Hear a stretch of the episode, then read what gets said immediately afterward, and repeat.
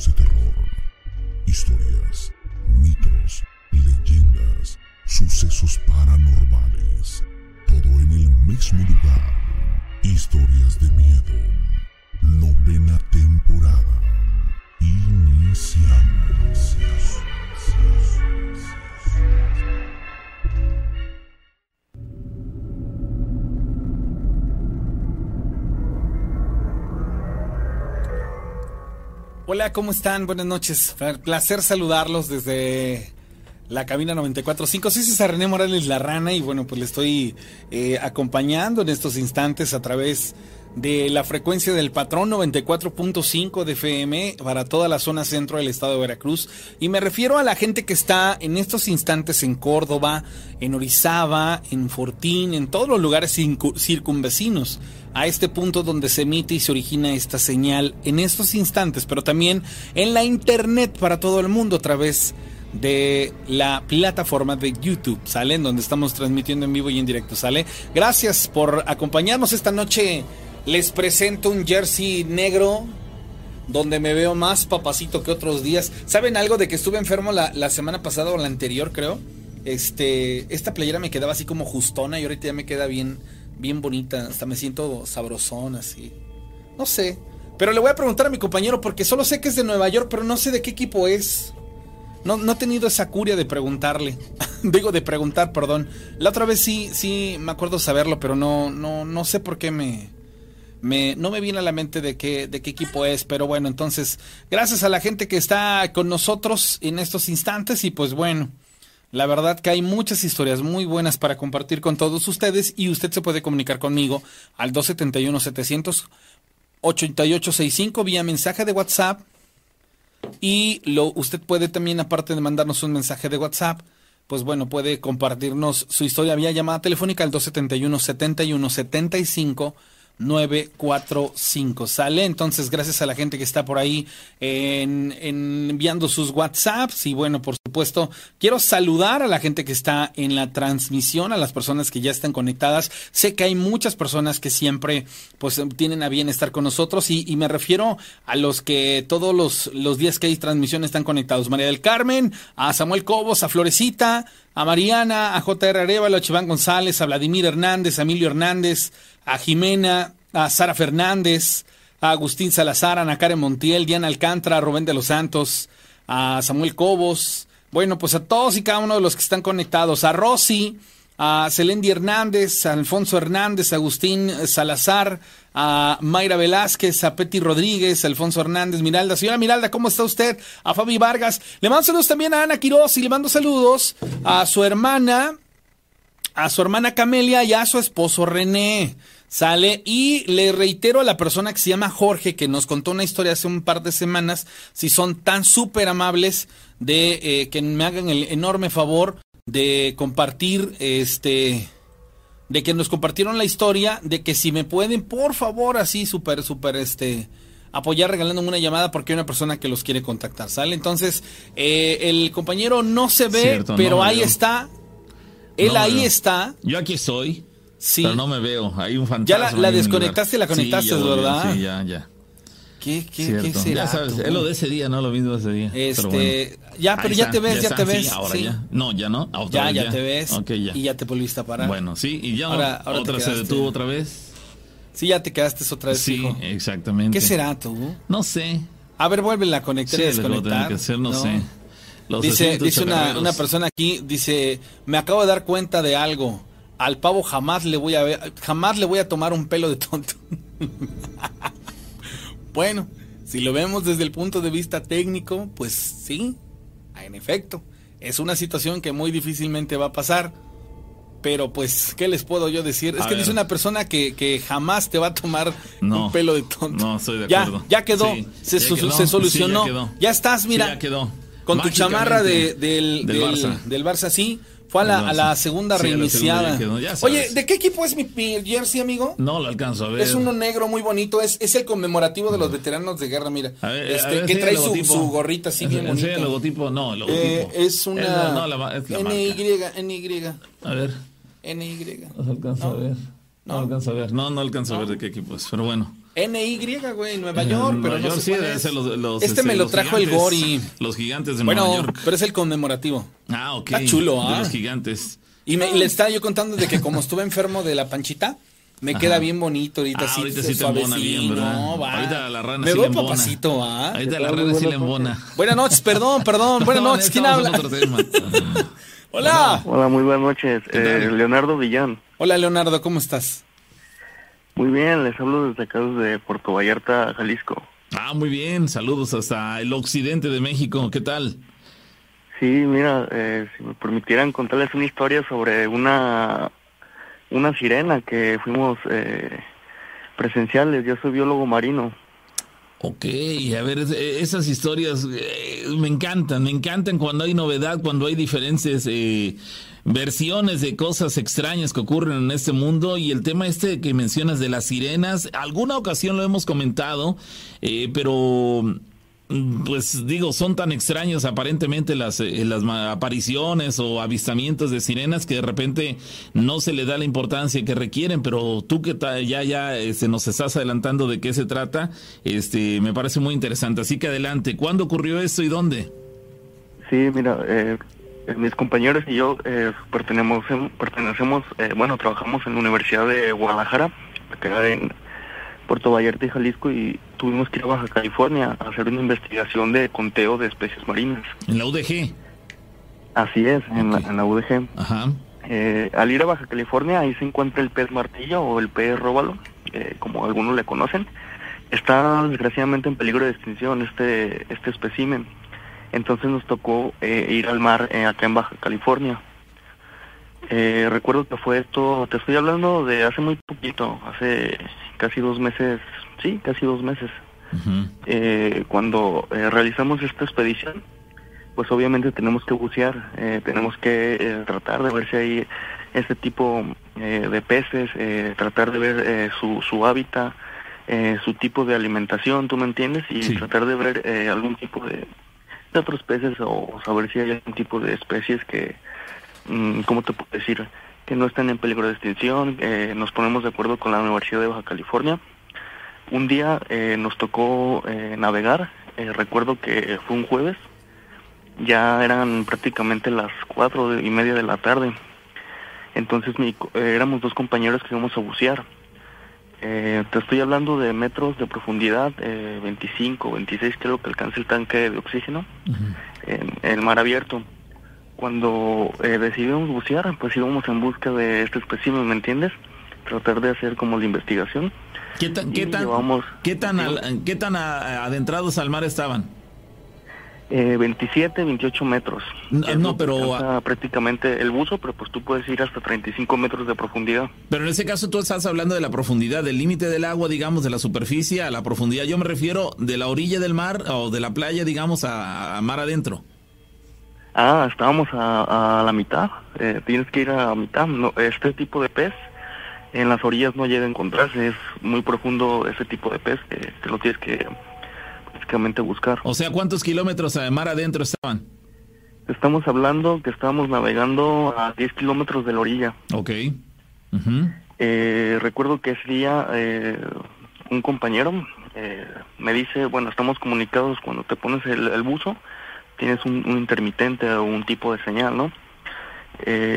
recuerdo que empezamos a bajar 10, 15, 22 metros y empezamos a ver algún tipo de especies como peces, algún tipo de tortuga marina, inclusive nos topamos con un tipo de, tiburón, el tiburón tigracio o tigre, que no es un tiburón que no es muy, ¿cómo te puedo decir? Muy violento, ¿no? O sea, que puedes convivir con él.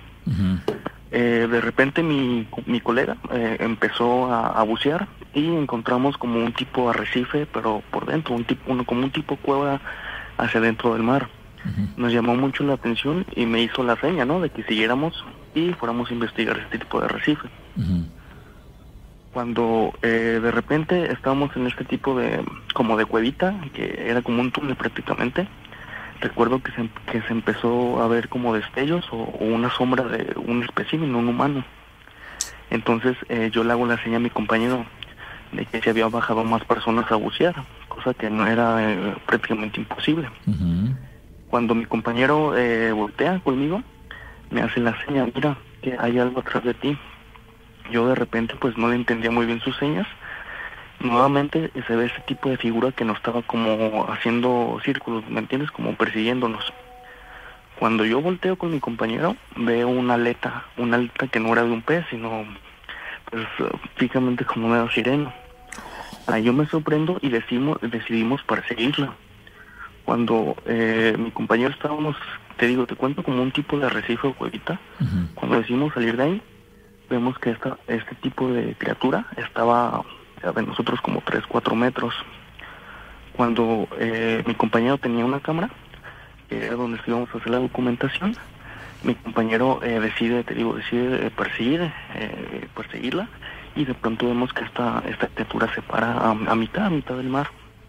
Nosotros la vimos, no te miento, una, una piel como escamosa, como azul aperlado, y prácticamente eh, así tal cual una sirena, cabello largo, pero la cara era un poquito pues fea, como de un pez. Ok. Entonces ahí eh, mi compañero se queda parado, el tanque de oxígeno va bajo conteo, ¿qué quiere decir esto? Que tú tienes que impulsarlo mediante un botón y no tienes que estar eh, prácticamente parado todo el tiempo. Cuando yo veo a mi compañero que no reaccionaba, se empiezan a oír cánticos, ¿me entiendes? Debajo del mar. Uno piensa como biólogo, puede ser una ballena, ¿no? Es lo primero que se te viene a la mente. Un tipo de cántico, pero un tipo de cántico, ¿cómo te puedo decir? Como de un humano.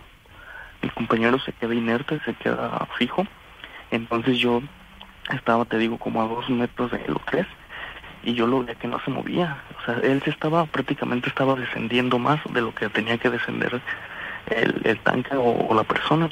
Y este tipo de criatura estaba viéndolo fijamente. Cuando yo eh, decido ir por mi compañero, lo jaloneo como pude y lo llevé hacia, pues al exterior, ¿no? Nuevamente estaba yo muy asustado, muy sacado de onda. Eh, llegamos nuevamente al, barco y mi compañero pues estaba como oído, estaba, ¿cómo te puedo decir? Como encantado, ¿me entiendes? Estaba... Pasmado. Prácticamente, sí, o sea, pasmado, o sea, no, no, no hablaba, no decía nada. A los pocos minutos los pescadores nos ayudaron, eh, la persona del bote, y eh, mi compañero entró en sí, entró en razón. Entonces yo le pregunto, güey, pues qué es lo que he visto, que es que prácticamente viste lo que yo acabo de ver también. Él solamente muy pocas palabras cruzó conmigo y me dijo, esta persona me estaba hablando, este tipo de criatura me estaba hablando como si fuera telepáticamente. O sea, prácticamente esta sirena lo estaba lo estaba llevando hacia la muerte, lo estaba hundiendo, lo estaba descendiendo de, de, donde estábamos nosotros. Entonces yo le dije, ¿qué es lo que te pasó? Él me dice, ¿sabes? Solamente la, la miré fijamente esta criatura. Yo al principio creí que era un delfín o algo, pero realmente era una, una sirena, me dicen. Entonces los pescadores de ahí nos, nos dijeron, tienen que tener cuidado con este tipo de, de criaturas o historias, ¿no? O sea, no, una cierta parte nos creían y otra no. Al día siguiente eh, fuimos nuevamente a pues encontrar eh, lo que realmente íbamos a buscar, ¿no? A este pez. Entonces mi compañero decide eh, o quiere bajar nuevamente y vamos a bucear. Fuimos nuevamente a ese tipo como de, de arrecife que te comento o, tipo como un tipo cueva y empezamos a ver algo muy extraño. ¿Qué te quiero decir con algo muy extraño? Como un tipo de, de, escamas o piel, como un intercambio de piel, no sé si me da a entender. No, vamos, eh, eh, es, vuelven a ver a esta figura, digamos, a este ser, pero estaba como mutando la piel. Así es, es como si hubiera cambiado su, su aleta, o sea, su, su corro, no sé cómo, cómo lo puedo describir.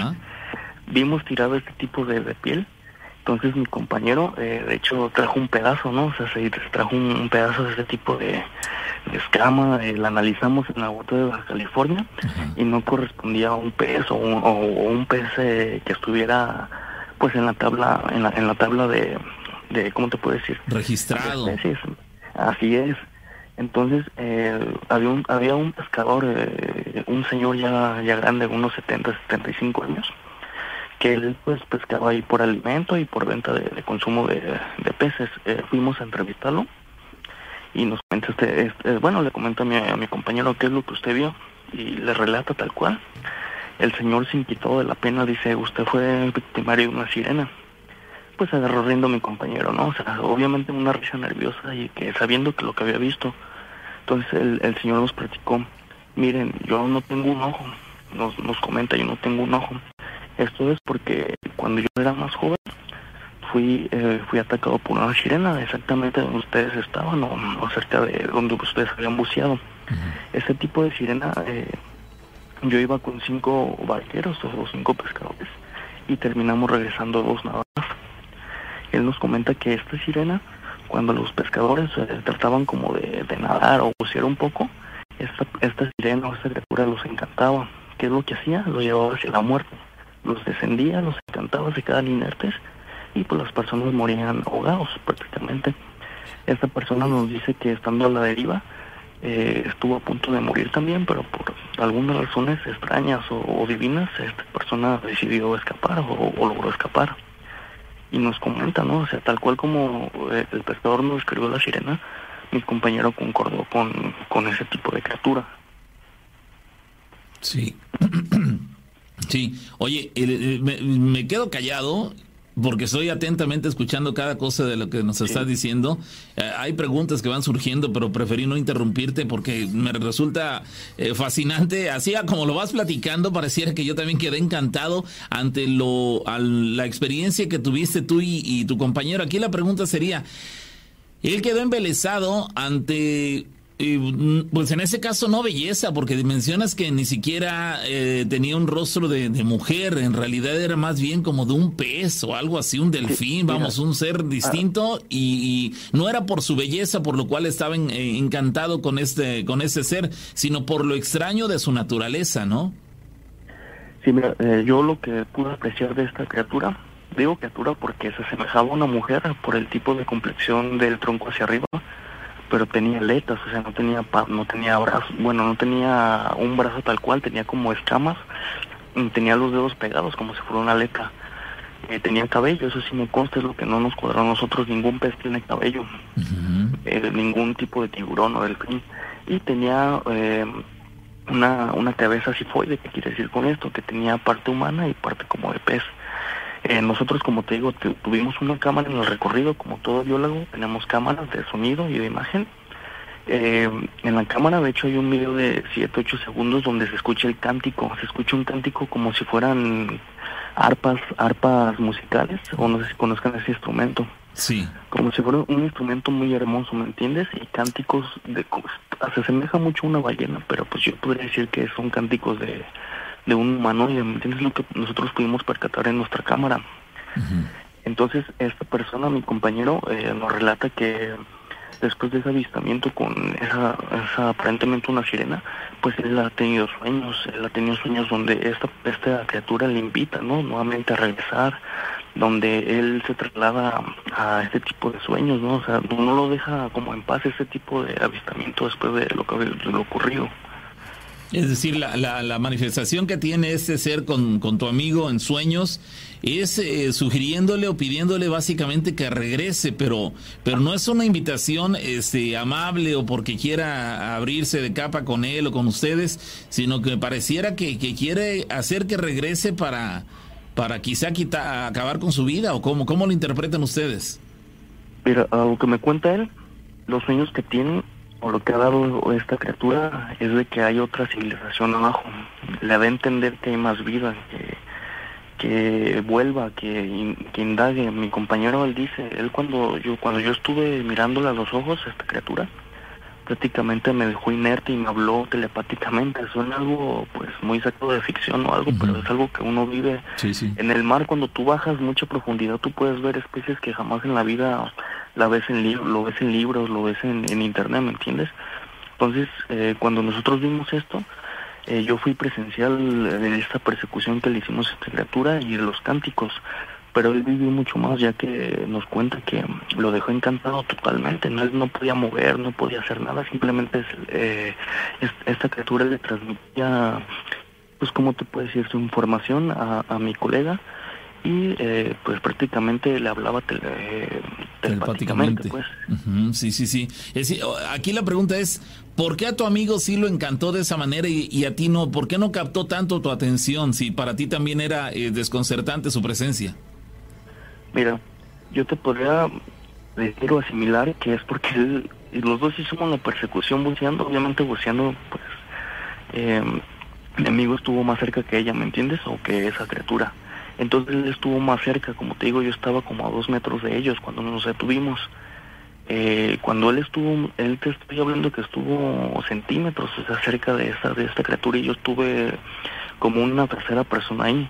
Tal vez fue por eso que a mí no me tocó ese tipo de, de, ¿cómo te puedo decir? Como de encantamiento. Ah, ¿A, qué distancia, ¿A qué distancia consideras haber eh, quedado lo más cerca que estuviste de este ser? ¿A qué distancia la tuviste?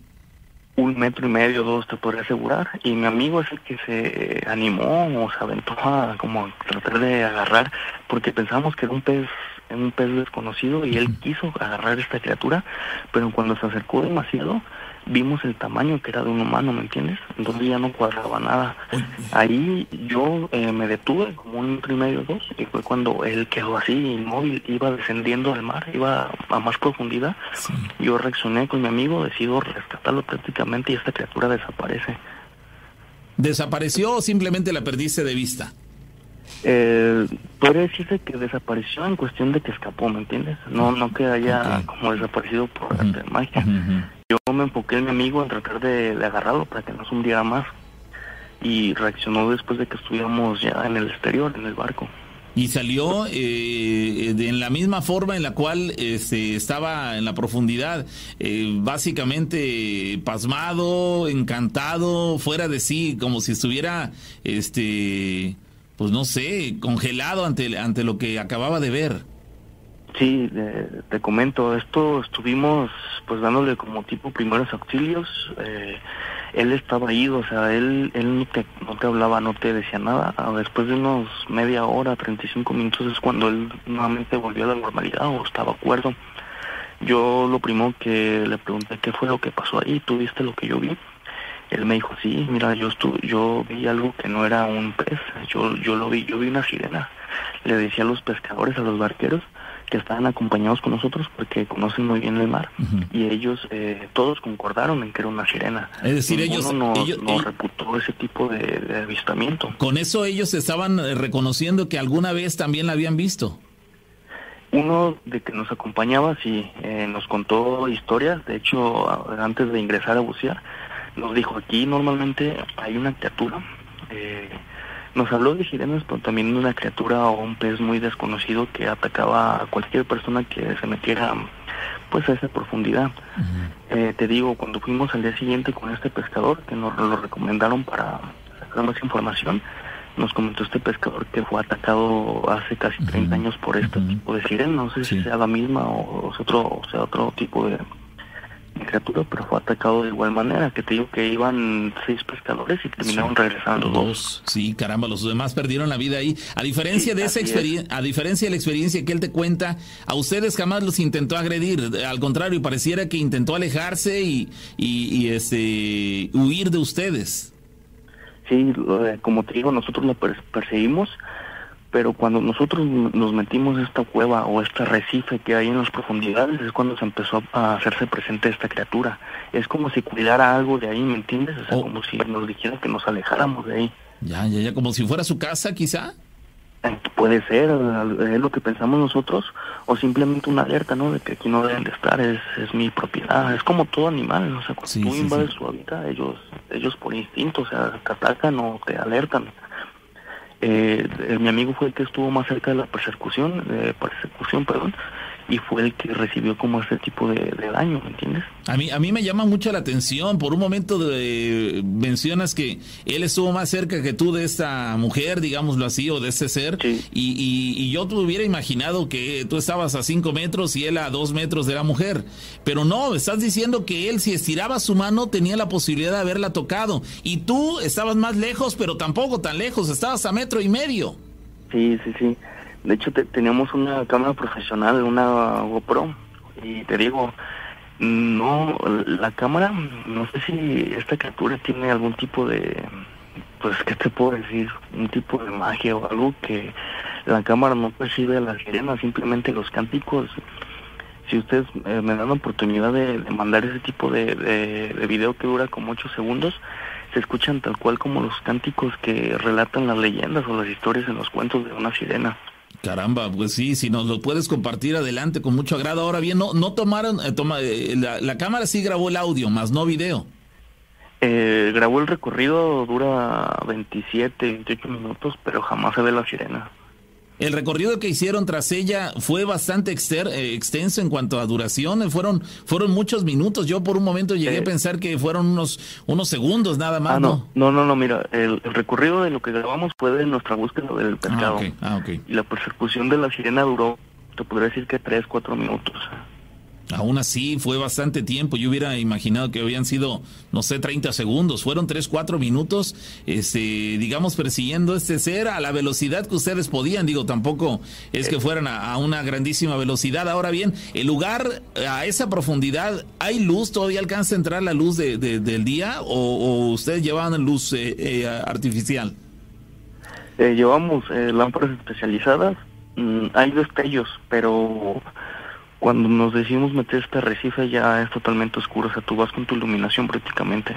Caramba, básicamente a oscuras fue cuando como pudieron visualizar a, a, ese personaje. Dices que su el color de su de su cola, digamos, de su aleta, como como se llame, este era como qué azul? Azul aperlado, como un, un tono iba subiendo, era su cola un azul muy hermoso, o sea, eran colores muy hermosos y su cuello, su, su cara como un, un verde agua, como algo algo muy brilloso, muy muy bonito, te puedo decir, unos colores muy hermosos, pero su mirada es la que era muy profunda, eran unos ojos, a lo que recuerdo, unos ojos morados, ¿me entiendes? O sea, como una criatura muy fuera de, lo común, o sea, un, humano no podría tener ese tipo de, de, color, de, vista o algo. ¿No, ¿No tenía brazos? De... ¿Mande? ¿Brazos no tenía? Brazos sí, pero te digo que tenía como, como un tal cual un pez, o sea, los dedos pegados, como si fueran consecutivos, ¿me entiendes? Ok. Caramba. el pelo era morado. El cabello tú, morado. Tú, es cuando ya te cuestionas qué animal o qué pez tiene pelo, tiene cabello, ¿me entiendes? Mm, mm, esta figura, como la describes, más allá de ser aterradora, resultaba bella. En cuestión de figura, y de, cuerpo, por decir decirlo, era muy hermosa, pero de la cara no tanto, ¿me entiendes? Y lo que más nos impactó a nosotros, o lo que yo alcancé a ver, es el cabello, porque ahí es cuando te, nosotros nos asustamos. Y cuando mi compañero decide perseguirla, cuando él estaba a centímetros, es cuando yo lo veo casi 30 segundos inerte, fijo y descendiendo hacia el mar, o sea, como encantado, ¿me entiendes? Como que esta, esta criatura le puso una advertencia. Se quedó viéndola fijamente y mi compañero empezó a descender al mar. Entonces cuando yo decido actuar y poder salvarlo y cuando ya eh, decido subir con él, ya no estaba esta criatura. Lo, lo encantó y lo dejó inerte, vamos, lo embelezó de tal manera que quedó ah, inmóvil. Lo, lo, lo, lo, inmovilizó con su encantamiento, digamos, de tal manera que, que él, pues evidentemente no podía mantenerse en el mismo lugar sin, sin moverse. Ustedes como buzos tienen que estar en movimiento para mantener la posición de, de, de ponerse inmóviles, entonces comienzan a descender por el peso. Sí, eh, es, es ilógico que mi compañero eh, por cuenta propia quisiera estar esos segundos así. Eh, te digo, los cánticos, cuando empezaron a sonar los cánticos, nosotros, yo fui por mi compañero obviamente para tratar de rescatarlo, que no se hundiera más, y esos cánticos se hicieron presentes, unos cánticos muy hermosos como con instrumentos de arpas, de pero escuchan como violines, es algo inusual, porque una ballena no te puede hacer un cántico bonito, pero no con instrumentos, ¿me entiendes? Sí, e, es este audio del que nos hablas es el que nos vas a compartir. Sí, eh, eh, aparece en la profundidad del mar, se ven algunos cuantos peces y coralillos y se ve y se escucha, perdón, el audio del cántico muy bonito. Oye, ¿esto ustedes lo reportaron a la Universidad de Guadalajara o queda entre ustedes? No, así se dio el reporte de Baja California y pues obviamente por tapujos o, por tipos de, leyes, pues es, se queda como una anécdota fantasiosa, ¿me entiendes? Sí. Caramba, y ustedes ya eh, platicándolo con eh, colegas suyos, compartiendo experiencias, eh, ¿obtuvieron alguna similitud con algún otro colega, algún otro colaborador, investigador? Mira, con las personas que hemos trabajado en la universidad, eh, nos llegó a contar una, una bióloga muy muy reconocida aquí en Guadalajara que ella en el en 1974 más o menos ella fue avistada pero por no era tal cual una sirena era un era un hombre me entiendes con aleta. Y tenía un tridente en la mano. Es como si fuera un dueño de ahí o sea, como un tal él, ella nos relata como un Atlántico o como algo así. Caramba. Vaya, pareciera que lo que eh, esos personajes que, que se, eh, pues los conocemos como mitológicos, como fantasiosos, pareciera que son más reales de lo que de lo que de lo que nos han contado, ¿no? Sí, mira, yo estoy muy abierto a la vida y creo que en el mar conocemos conocemos creo que más de, del espacio que del mar y eso está totalmente confirmado. En el mar puedes encontrar muchísima diversidad y tú no sabes si hay algún tipo de población o especie nueva. Entonces, eh, lo que nosotros vivimos, pues fue realmente, yo puedo decir que es una sirena porque se asemejaba mucho a los dibujos, a las historias y sobre todo el tipo de cántico y encantamiento que recibió mi compañero, podría decirse así. ¿Y el, y el material que ustedes rescataron de, del lugar que, que parecía que había sido desprendido de su piel, lo conservan? Eh, lo tiene la Universidad eh, de Baja California. Es un, pedacito de tela o de escama y que está analizado y no concuerda con algún tipo de pez o de, o de tiburón, ¿me entiendes? Sea, un tiburón pues no más. Entonces ahí cuando se cuestiona mucho pues este tipo, se entra en, en controversia al el gobierno, a la universidad, pero ahí está conservado totalmente. Bueno, vaya, vaya experiencia, amigo. La verdad me, me deja y seguramente muchos del auditorio nos deja perplejos ante lo, lo increíble, la increíble experiencia que vivieron aquella ocasión. Fue ese mismo año, mencionas. Sí, sí, sí. Eh, te digo... ¿En el Mar de Cortés? Dime. ¿En el Mar de Cortés? No, no, no. Eh, el mar o la playa de Baja California se llama Agucipe son arrecifes que se conectan con, con tipo de como de playas y mares.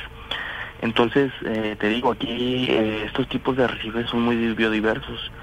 Eh, cuando tú te, bueno, las personas que bucean, cuando ya bajan 15, 20 metros, se ven ese tipo como de, de cuevas, de arrecifes. Muy, muy bonito este tipo de, de mar. Vaya, pues nos estás dejando boquiabiertos. Ojalá nos puedas compartir este, este audio para presentarlo al público y este, pues que cada quien saque, saque sus conclusiones. Pues quedamos abiertos, amigo, para cuando tengas oportunidad de ampliar la información al respecto o alguna otra novedad, eh, nos la hagas saber.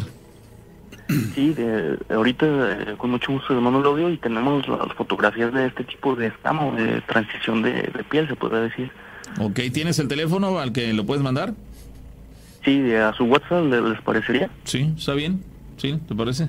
Bueno, sí, mándalo WhatsApp. No, no, adelante, adelante y este y pues muchas gracias por la por la anécdota. Muchas gracias, Ronnie Pavo. Eh, les mando un saludo desde acá, desde Puerto Vallarta. Eh, bonita noche. Que estés muy bien, gracias. Bueno, pues Oh. solamente espero que esta vez llegue junto la- el video ese junto con los de Egipto y No, ¿te imaginas? Mira, Sí. de- en ese caso, el, el amigo ese de, de Puerto Vallarta, el de hace dos días de, de Guadalajara también. Entonces, gente de allá del y el ex militar y el de la bodega Y- y hay otro más que- nos va a platicar la rana más adelante, No, no, de- no, pero eso es algo muy ajeno. ah, muy ok. ajeno. No, no, no, pero Es chiste local entre todos los del chat y yo. Dice, oigan, hola, soy, soy Sara Fernández. Y desde Oregón, Estados Unidos, quisiera relatarles mi historia de miedo. Yo trabajé muchos años en una discoteca en Morelia. Se empezaron a suscitar eventos de desapariciones de chicas que venían de antro. Resulta ser que al poco rato de la madrugada conocían a un chico muy guapo y elegante y se iban con él. Cerca de esta discoteca hay un lago y afirman personas que veían a este tipo llevarse a las chicas que salían con él del antro y que a los pocos metros del lago desaparecía, pero desaparecía perdón, desaparecía con ellas. Cambiaba su forma ya que muchos lo vieron como si fuera una especie de caballo y las chicas desaparecían a mitad del lago, jamás eran vistas de nuevo. La policía empezó a investigar tantas desapariciones y decidió acudir a la discoteca en plena noche de Halloween. La discoteca hizo un concurso de disfraces y nuevamente este chico misterioso apareció, aparentemente con un traje que tenía cuernos, una pata de caballo y cola. Un traje muy elegante. Los policías estaban de infiltrados en la noche para investigar o poder atrapar lo que ellos pensaban era un asesino eh, serial. O un delincuente. Yo tuve que atender al chico, se me acercó, me acerqué, perdón, a él como mesero le dije, disculpe desordenar. Él estaba sentado solo en una mesa y no me respondió, solo sonrió.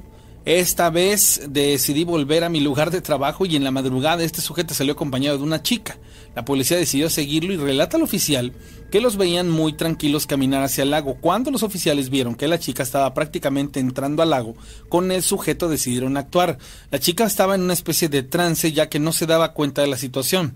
El oficial les pidió que se salieran del lago y el tipo no hacía caso. Prácticamente se estaba ahogando la chica y el sujeto estaba inerte. A mitad del agua el oficial decidió ir por la chica y el sujeto tomó su forma natural. Era un auténtico demonio con cuernos y cola. El oficial disparó y el demonio desapareció. Al rescatar la chica, ella le dijo que fue algo muy raro ya que el sujeto solo de verla la cautivó. Hacía como un toro y le pedía, y, perdón, lo, y hacía todo lo que le pedían. Ella le preguntó cómo te llamas, él sonrió y le dijo, mi nombre es la prohibición de tu Dios, soy el amo y señor del inframundo. Saludos desde Oregon, Estados Unidos, esta es la historia. Ay, ay, escalofriante la, ex- la, la experiencia. Caramba. La rescató y buena. iba a ser El una policía, víctima más. sí. Caramba, afortunadamente, bueno, por lo menos no lo menciona, él no se vio afectado ante la experiencia, pero caramba, estar frente al maligno y encararlo sin saber quién es, digo, para él no, no quedaba claro quién era en ese instante, y, pero ya tras la revelación de la chica queda claro que era el maligno, se las iba a perder, las desaparecía. Caramba. Esta historia ocurre en una fiesta de Halloween, algo así como de disfraces, por lo menos así lo entendí. Y él iba personificado supuestamente como un ser este de terror por la pata de qué decía de toro, de caballo, algo así.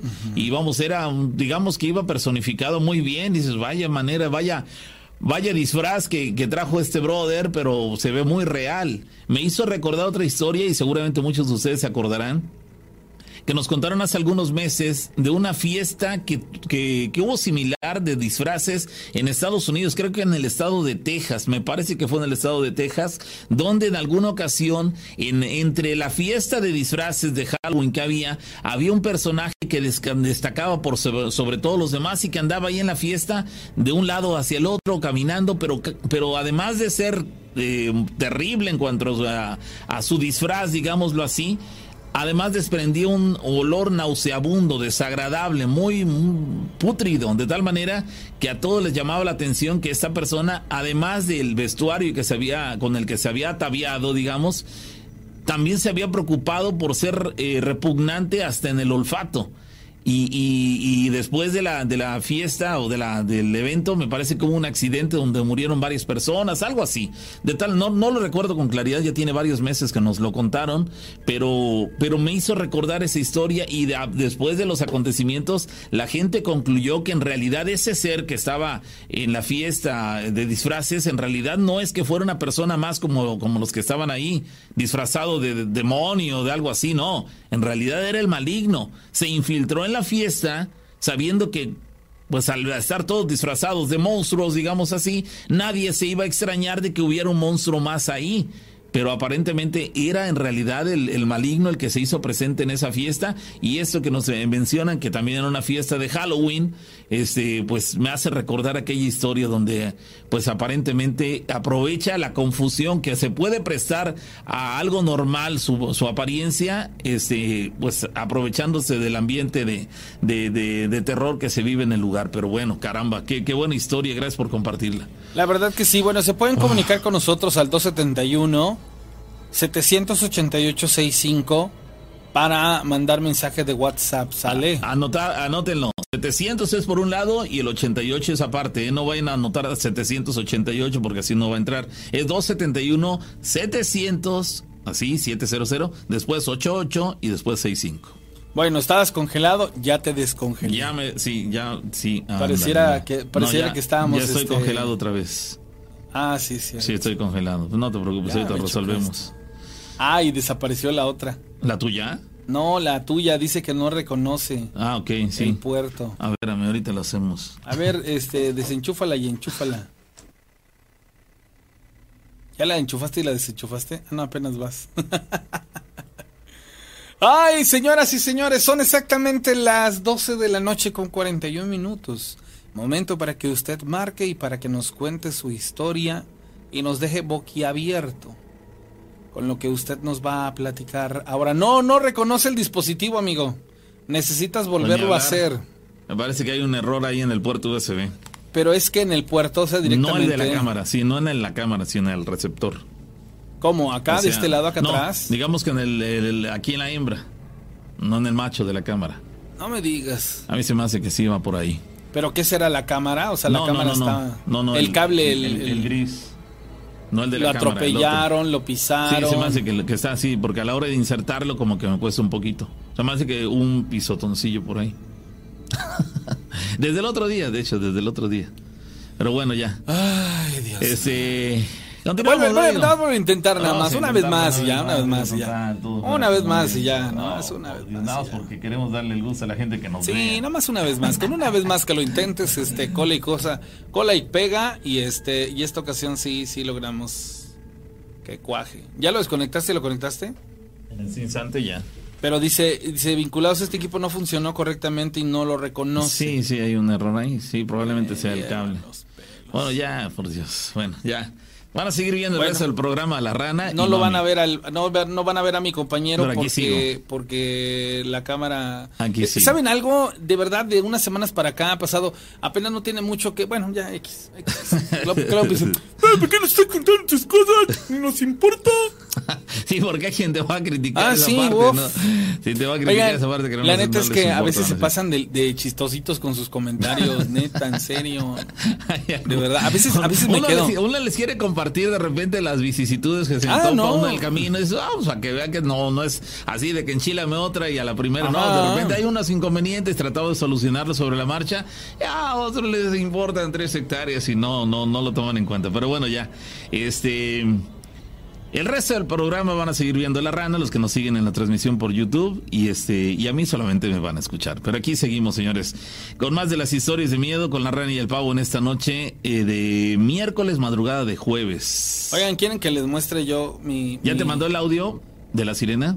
Sí, ya me llegó junto con las fotos de Egipto de la vez pasada. Ah, ok, ok. Ya me llegaron. Bueno. Ahorita se las comparto. Guiño, guiño. Ahorita las subo. Guiño, guiño, en un momento, guiño, guiño, guiño. De acuerdo. ya estás. Chiste local entre YouTube y yo. Digo, entre la gente de YouTube y yo. Sí, ya. Bueno, me quería enseñarles mi, mi, mi, portada de mi celular para que me critiquen. Sí, no, no, no, no puedes enseñarla, eh, sin problema, eh. Nada más que. Sí, te quieres. A ver. Ah, que está estrenando. Ah, está estrenando a Patitos. Papito está estrenando. Ya me vieron. Ah, me veo nada, chulo, más, ah. nada más estás este. ¿Eh? Nada más estás este, avisando.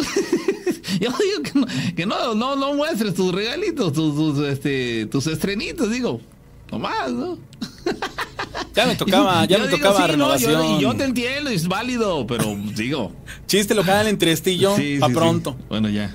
Es que esto es de hace muchos años para acá y, y De acuerdo. cada, cada que estrenamos celular, Sí, nos este, echamos de nos cabeza. echamos de cabeza y el comentario obligado es, ay para, Ah, el- no, no, ya no para que, para, para este, Eh, camina por tales calles, lo lleva en tal lugar. Sí. Es nada más Sí, un cotorreo entre este y yo, pues no vayan a creer que... Es, la- es este, es pura finta, ¿eh? Es Sí, pura, pura finta. finta. Sí, pura finta.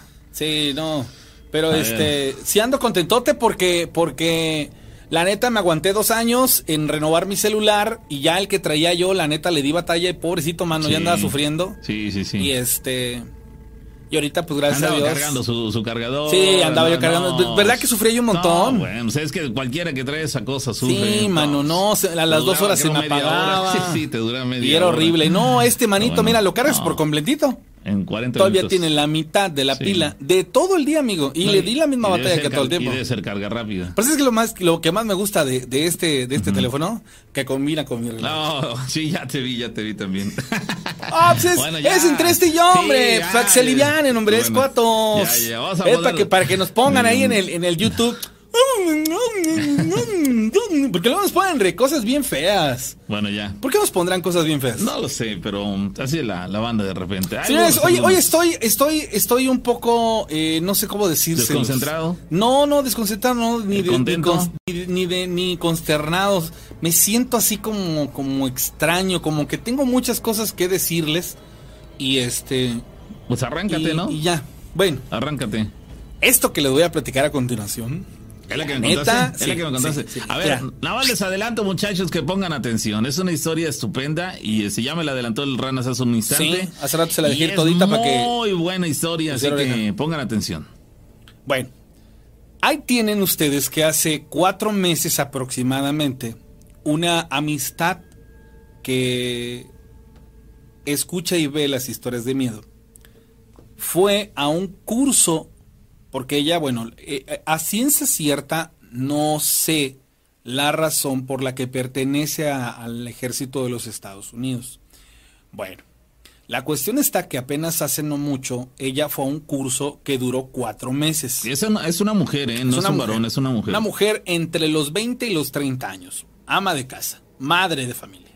Bueno, la cuestión está que resulta ser que hay muchas personas que se enlistan al ejército en diferentes tenores. La mayoría son muy jóvenes. Y bueno, resulta que a ella le toca ir a hacer este curso y así como ella, un promedio de 70 mujeres entre los 17 y los 21 años de edad. También ella era la mayor o la más grande dentro del grupo. Ellas acudieron a un lugar que se llama Fort Sale o Sale, algo así. Fort Sale, algo así. Está en Oklahoma. Y lo primerito que le hacen saber cuando ella eh, va a ir a este lugar, le dicen, ah, vas a ir al lugar en donde hay muchos suicidios.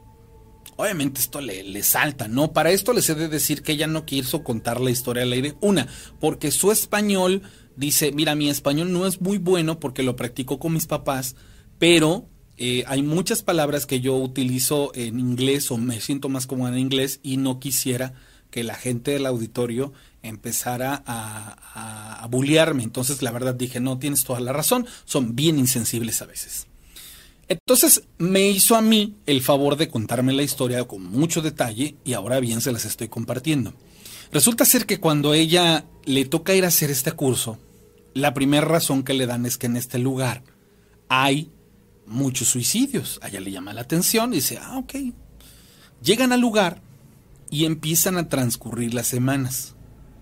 Y se da cuenta que en el lugar se siente una energía extraña, pero que también bastantes personas de las que estaban ahí sufrían de depresión y le volvieron a comentar, es que en este lugar muchas personas han suicidado. Entonces ella le llama más todavía la atención. Bueno, empiezan a pasar las semanas y obviamente en las galeras, o en este caso los dormitorios, les toca hacer guardias a ellas, mujeres. Les designan una hora y al ser tantas, pues a, a diferentes horarios, ¿no? Y tenían que hacer ciertas actividades.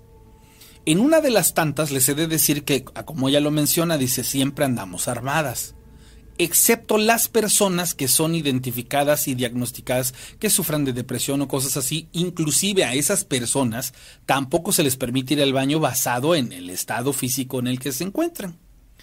Dice que una vez estaba dormida y cuando de pronto de la nada despierta y al fondo de la galera logra ver a una mujer que medía aproximadamente 5.6 pies. Ella me dice como unos 60 y algo, unos 70, porque ella dice, yo soy chaparrita, mido unos 50 y tantos. Ella estaba o se encontraba cerca de la oficina donde está o se hace el papeleo y dice que la logra ver al fondo. Y obviamente esto la, la paraliza porque al ver que no portaba el uniforme, ella dijo, no, aquí alguien, alguien se metió. Y justamente cuando sale al encuentro para, para ver qué estaba pasando, encienden croluces y, nada, no había nada. Lo siguiente que pasó fue que a los dos meses de estar ahí, ella entra en un estado de depresión precisamente por el aislamiento y la comunicación nula que tiene con la familia y siendo madre de familia, pues extrañando a su hijo, se, se pone mal, se pone depresiva, baja su nivel energético y dice que estando dormida llegan y con los nudillos le pegan en las costillas. ¡Pum! Y al momento del golpe ella pues obviamente brinca de la cama ya con cierto entrenamiento y lo primero que hace es tomar su arma porque dijo alguien me está buscando problemas o qué está pasando hacia defenderse y cuál va a ser su sorpresa que no había absolutamente nadie en ningún momento. Esta segunda situación ya la pone en un estado de alerta muy cañón porque dice, a ver, ¿qué está pasando? Al seguir pasando el tiempo, resulta que aparece un personaje, una mujer que estaba en un estado de depresión muy cañón. Y aunado a ello, en cierto momento aparece una nota en donde la persona escribe, tal día a las 3 de la mañana me voy a suicidar.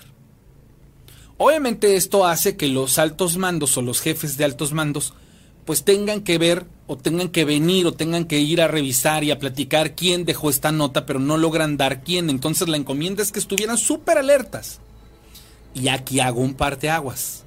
Resulta ser que ella empieza a escuchar las historias y se da cuenta que en una de los programas, en uno de los programas hablan de que en una base militar habían encontrado unas naves y ella me hace la observación, me dice, te voy a decir algo. Dice, en el cielo se veían naves. Y el día que yo pregunté, a mí solamente me hicieron la observación de que viera lo que viera, yo me tenía que quedar callada. Que no preguntara. Entonces, a razón de esta situación, pues estaba medio cañón. Pero esto tiene que ver con otro tenor de lo que estamos contando dentro de la historia. Lo hizo para corroborarme que esto que habían platicado es una realidad y que sí se ven cosas, pero que ellos tienen prohibido hablar. Lo que sigue es que dentro de los dormitorios, y ya con la conciencia de que había una persona que se iba a quitar la vida cierto día, empezaban a pasar los días y empezaban a hacer los grupos y pues tenían que estar mucho más alerta de lo normal. Y coincide que no era la única mujer que había visto a esta persona, sino que había dos, tres y hasta cuatro personas más que también estaban con la conciencia de que habían visto a una mujer de aproximadamente unos 60 y algo de estatura, de cabello tal, vestida así, que se les estaba apareciendo. Mandan a llamar a su, a su, a su jefe pues en, en inmediato y le cuentan la historia. Y lo que el jefe, como cualquier jefe quiero suponer en la milicia, les dice. Fácil y sencillo.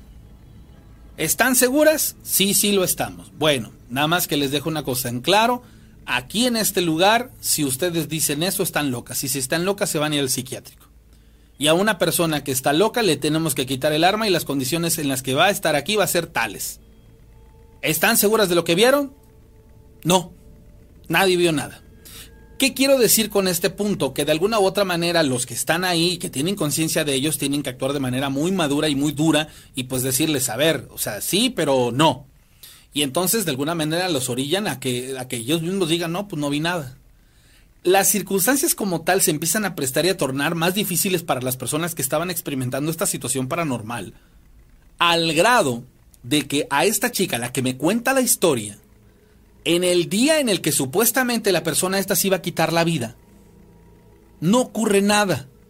Pero la mujer de la que yo les hablaba, que supuestamente estaba en depresión, en un momento hace contacto con ella y le dice, ¿verdad que tú también la ves?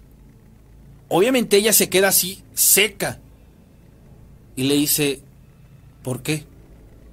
Porque es ella la que me pide que me suicide. Ella es la que me dice que me mate, así como ella lo hizo hace muchos años. Y eso se lo ha sugerido a otras personas, pero ella quiere que yo me mate, que lo haga a esa hora. Pero ¿verdad que tú también la ves? Faltaban cuatro días para que terminara el curso. Imaginen lo que para ella, después de haber visto a este personaje, haber sentido el golpe de las costillas y identificar a la persona que dejó el mensaje que se iba a suicidar, su estado emocional era en un shock total. Pero por casualidad de la vida, en los últimos cuatro días, ella y todas las demás las llevan a un campamento y a pasar las últimas tres noches del campamento a dormir en el bosque.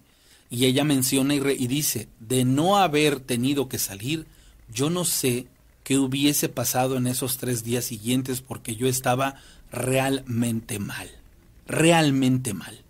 Y entonces, nunca ella reveló que sabía quién era la persona que había dejado el escrito, pero tenía conciencia de que esa persona estaba siendo sugestionada y también molestada por ese personaje al que también ella había alcanzado a ver y que por la historia, como la cuentan, se sabe fue una mujer que ahí se había suicidado muchos años atrás y que trata de convencer a otras personas que llegan en el mismo estado de hacerlo.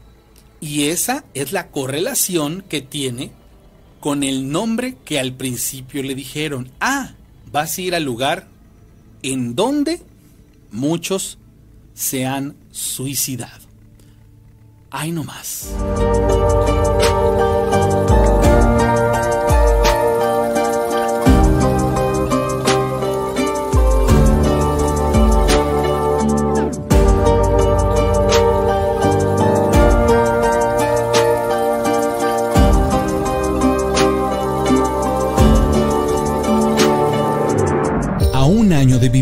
Experiencia increíble, queremos decirte gracias, porque todo fue posible gracias a ti.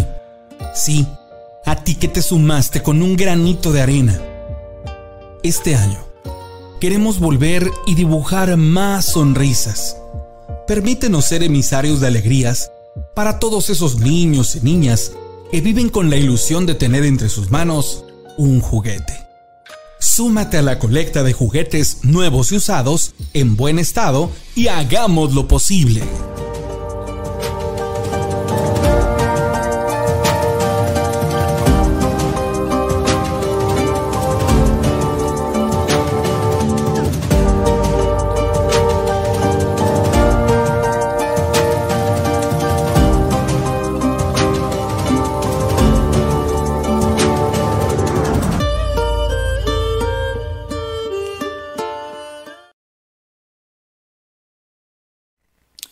Bueno, mandé a la pausa porque la neta, el planeta está bien chida la historia, gracias a la gente que está eh, con nosotros en la transmisión de, YouTube y gracias a las personas que están eh, con nosotros. Ale, gracias, saludos ahí a todos los que están conectadísimos. A Héctor Arrieta, podrían contactarnos mediante Rana y Pavo, dice Armando Israel, dice, me espantó la música del video de cómo empezó. gracias, estimada, que muy buena historia, Rana, sí, estuvo sensacional. Saludos. Presenciamos un acercamiento, dice, hola, bueno, hola a todos. Oigan, el, el, para, bueno, para seguirles invitando a que se sumen a la colecta de juguetes a las personas que están en Estados Unidos y que quieran hacer una donación, pues bueno, que la vayan planeando. Antes del 10 de diciembre pretendo y quiero que con la o que la gente done hablo de las cuestiones de que sean donativos en efectivo, bueno, pueda yo subir a la Ciudad de México a comprar juguetes como lo hice el año pasado, pero en el año pasado los compré aquí en Orizaba. Y este, y creo que creo yo que tengo más posibilidades de hacer más cosas si viajo a la Ciudad de México. Entonces, este, para que igual las personas que se quieran sumar, pues bueno, lo vayan considerando y pensando, se puedan poner en contacto conmigo y este trataré de ser súper claro con todos. Este, y por supuesto de, de, llevarles, más que nada compartirles toda esta travesía que se va a vivir para llegar al punto o al objetivo. Les va a gustar, de verdad. Créanme, ojalá muchas personas nos podamos sumar, ¿sale? Bueno, vamos a regresar en cuestión de nada. Ah, a la transmisión en 20 segundos regreso y ojalá se puedan sumar. Chida la historia la de esta chica, ¿verdad? A mí en lo particular me encantó. Bueno, yo dije, wow, o sea, vas con una situación y bueno, puede ser que inclusive ya ni regreses por lo que llegas a experimentar en este tipo de lugares que a lo mejor igual no son los idóneos, pero llegan a pasar este tipo de cosas. Regreso con ustedes. Es momento de esta pausa, de esta pausa, de pausa. No te levantes, porque almas penantes, espíritus, demonios, rondan tu casa y te pueden convertir en una historia de miedo. Regresamos,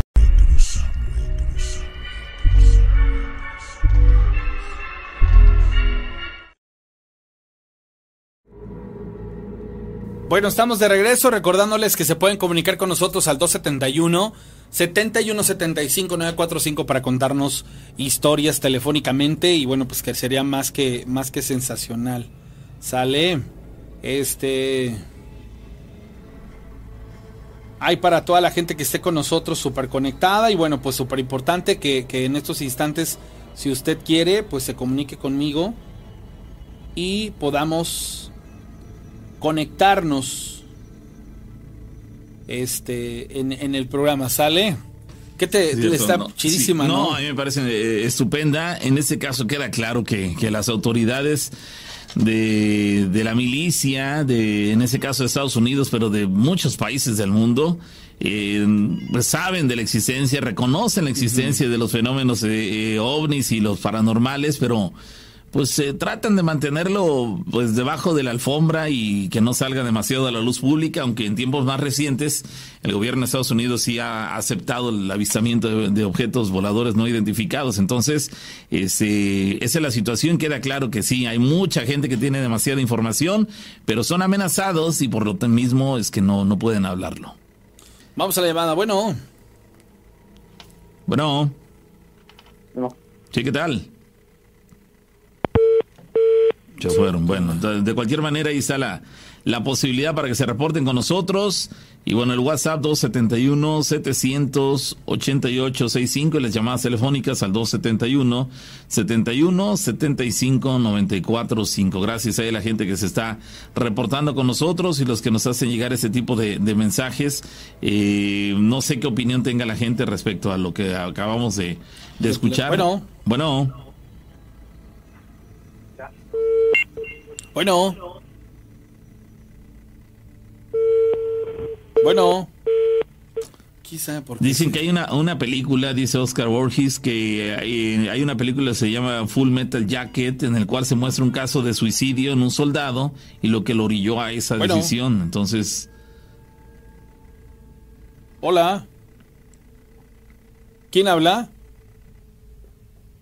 Hola. Sí, buenísimo, Juana, ¿cómo estamos? Envío los mensajes de audio. Eh. Mm, sí, se escucha mal. Bueno. Bueno.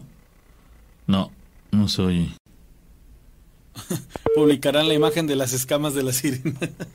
Dice, no, es, sería interesante, eh, la, imagen de las escamas de la sirena sería interesante que, que, nos los compartiera y, verlas, ¿no? Dice por acá Héctor Arrieta, le saludo desde Nuevo León, soy periodista, tuve la oportunidad de trabajar para Jaime Maussan y me gustaría relatarle sobre una investigación que hicimos en, en Noruega y fuimos testigos de un eh, acercamiento. ¿Dónde llegó eso? Este, ah, okay, okay. Con seres de otro planeta. Como periodista fue algo muy estremecedor e importante para nosotros. Allá en Noruega hay mucha actividad de ovnis y será por el portal de Orenberg. Nos está eh, adelantando por acá. Sí, sí, si gusta reportarte con nosotros, Héctor, ahí están las eh, alternativas telefónicas o de WhatsApp para que te comuniques con nosotros y nos platiques de esto, porque sí debe.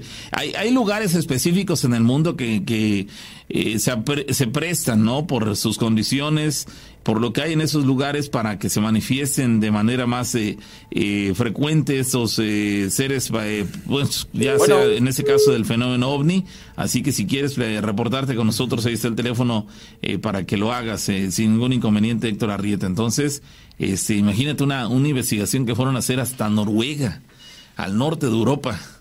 Vamos a la llamada. Bueno. sí, bueno. Sí, ¿qué tal?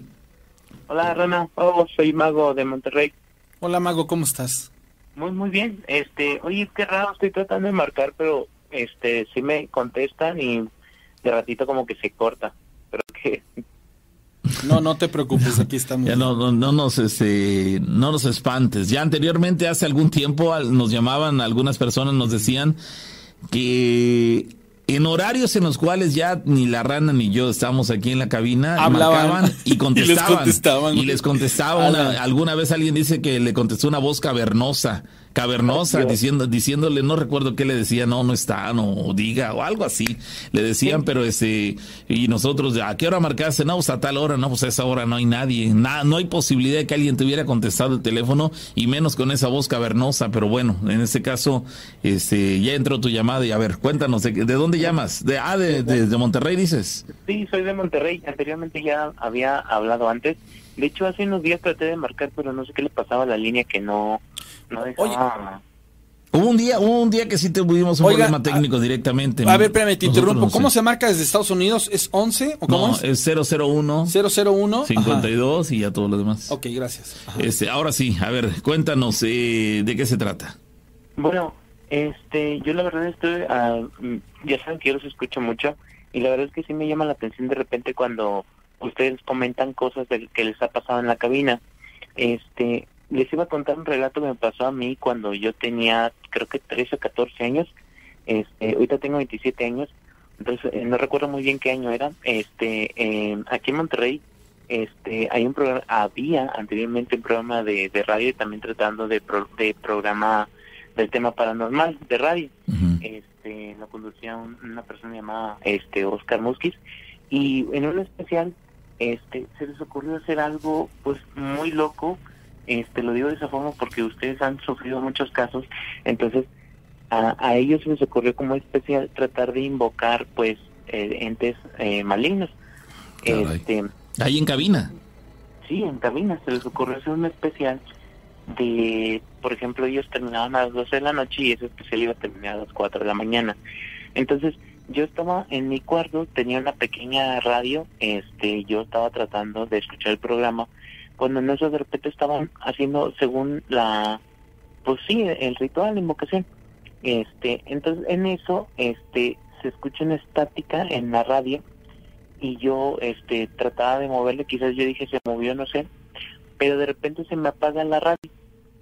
Entonces yo también me quedé así de que qué raro se, se escuchó este pero como era una radio viejita yo dije pues a lo mejor esto ya no sigue se descompuso y dije nada pues lo voy a checar en la mañana entonces, en eso de repente estaba acostado, este, estaba mirando el techo, en eso me doy la vuelta y donde me doy la vuelta prende el radio. la verdad es que sí me dio bastante miedo. Este, entonces ya cuando regreso en cabina estaban hablando de que no van a creer lo que nos pasó, este, le cayó un rayo a la antena del edificio donde estamos, que se cortó un poco la comunicación. Entonces, a mí me empezó a dar un poco de miedo porque dices, oye, ese tipo de cosas, ¿cómo te defiendes? ¿No? Y ves que si hablan de fantasmas, caen las energías y pasan uno que otra cosa en la casa. Pero hablando de ese tema de, de, entidades así que tienen una fuerza mayor, porque en el momento que estaba, regresó a la radio, ellos trataron de ya de deslindarse de lo que estaban haciendo y marcó también un taxista. Marcó y dijo, este, em, no van a creer lo que me pasó. Yo venía escuchándolos cuando de repente el taxi se me paró literalmente yo venía escuchándolos también y el taxi se apagó de la nada. Entonces, ya de repente dice el taxista que en, en eso, este, donde él paró, este, pues empezó a revisar el carro y todo le pareció bien. Y en la esquina de adelantito, donde en la calle donde él se había parado, había un, un camión de transportada Coca-Cola.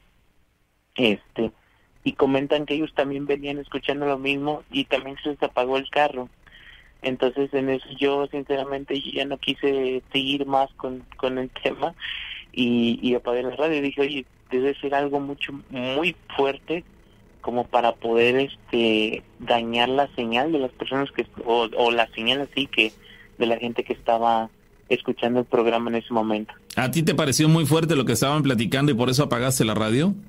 Bueno, más que nada por lo que me pasó, porque se fue la estática de la radio y yo pues mm, diciendo pues cualquier cosa, pero en eso se apaga mi, eh, se apaga la radio que yo tenía, este y me dio un poco más de miedo porque pues dije no pues ya se apagó ya no tengo con qué escucharlo, me acosté y donde me volteo giro o sea en la cama y se prende mi radio. Dijo, chis, pero yo pensé que ya no servía o, algo así la, la radio.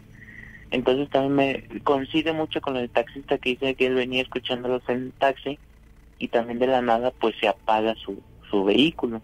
Entonces yo dije, sí debe ser una, sí deben de estar jugando con algo que no, no deben estar haciendo en ese momento.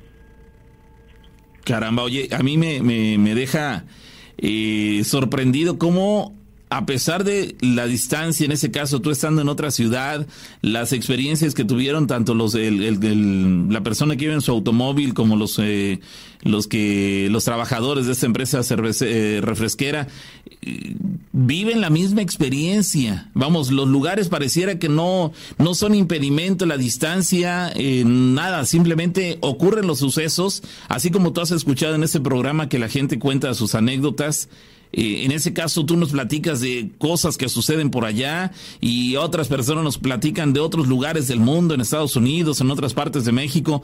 Y dices, a ver, pareciera que todos compartimos el mismo mundo y cada quien en sus mundos, digamos, porque cada uno de nosotros tenemos un mundo laboral, un mundo de amistades, un mundo de, trabajo, del día a día, cada quien también sufre las consecuencias de estas apariciones y, y ese, manifestaciones paranormales. A mí me, me llama mucho la atención ese tipo de cuestiones. Porque, caramba, pareciera que es una situación que nos atañe a todos, pero a la vez todos eh, coincidimos en algo también, no sabemos qué hacer en términos generales, somos como que víctimas de esas manifestaciones y, pareciera que no hay manera de evitarlo, porque estemos prácticamente en el lugar en el que estemos, corremos el riesgo de vivirlas. Sí, y de hecho, eh, bueno, no era en otra ciudad que yo lo escuchaba, era un programa aquí mismo de, de Monterrey y eran pues muy conocidos en ese tiempo, este, entonces de repente yo también digo que lo que estaban haciendo no era algo de juego, o sea, a pesar de que era un especial de su programa por aniversario, no creo que exponerse de esa forma sea pues muy pues buena. De repente yo recuerdo que ustedes hablan de lo que les pasa en cabina y ellos tratando de jugar con este tipo de cosas, yo siento como que esas fueron las razones por las que esta persona, el conductor de este, de este programa de radio, ya literalmente él dijo, ¿saben qué? Yo ya no quiero, no literalmente él ya no quiso estar en ese programa, este y incluso se cambió de, estación de radio y, eh, hizo otras cosas, programas de radio, pero literalmente él ya no quiso hacer nada de Del tema, del tema, de, dejó de tocar ese tema. Así es. Pues que me parece que es demasiado aventurado, ¿no? De, de repente querer eh, jugarle al vivo. Actualmente utilizamos otras palabras, pero bueno, jugarle al vivo de tal manera que dices, espérate, no, es una cuestión pasajera, no es una broma, estamos hablando de que vas a hacer al aire un ritual o no sé cómo llamarle, de tal manera que vas a invocar la presencia de un ser que te consta por lo que te ha dicho la gente, de que son, son seres de otro nivel espiritual, en este caso aparentemente malignos. ¿Estás dispuesto a hacerlo con los riesgos que conlleva esa situación? ¿De, verdad eres consciente de lo que vas a hacer o solamente lo haces por eh, popularidad, por quererte ver el, el, el intrépido? Este, pero dices, no, hay que tener la cabeza fría. La rana y yo aquí en el programa jamás nos hemos atrevido a, invocar a algo, a invitar a alguien a que venga a hacer un ritual aquí, porque somos respetuosos, vamos. Eh, podrá haber gente que puede decir, es que son miedosos. Bueno, si quieres decir, pensarlo de esa manera, hasta adelante.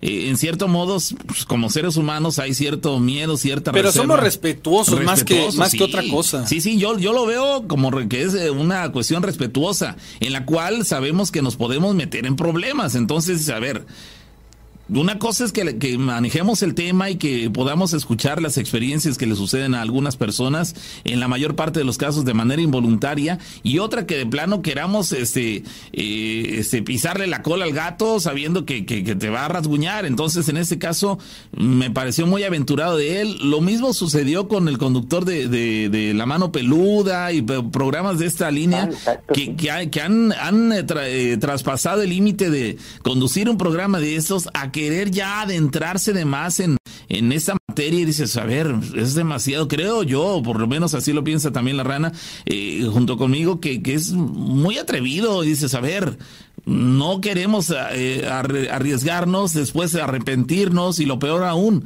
lo hemos dicho no saber después qué hacer para librarnos de, una situación este, grave. Entonces, además tenemos familia, vamos a regresar a casa. Y ¿Qué necesidad de llevar una carga negativa, maligna a nuestros hogares?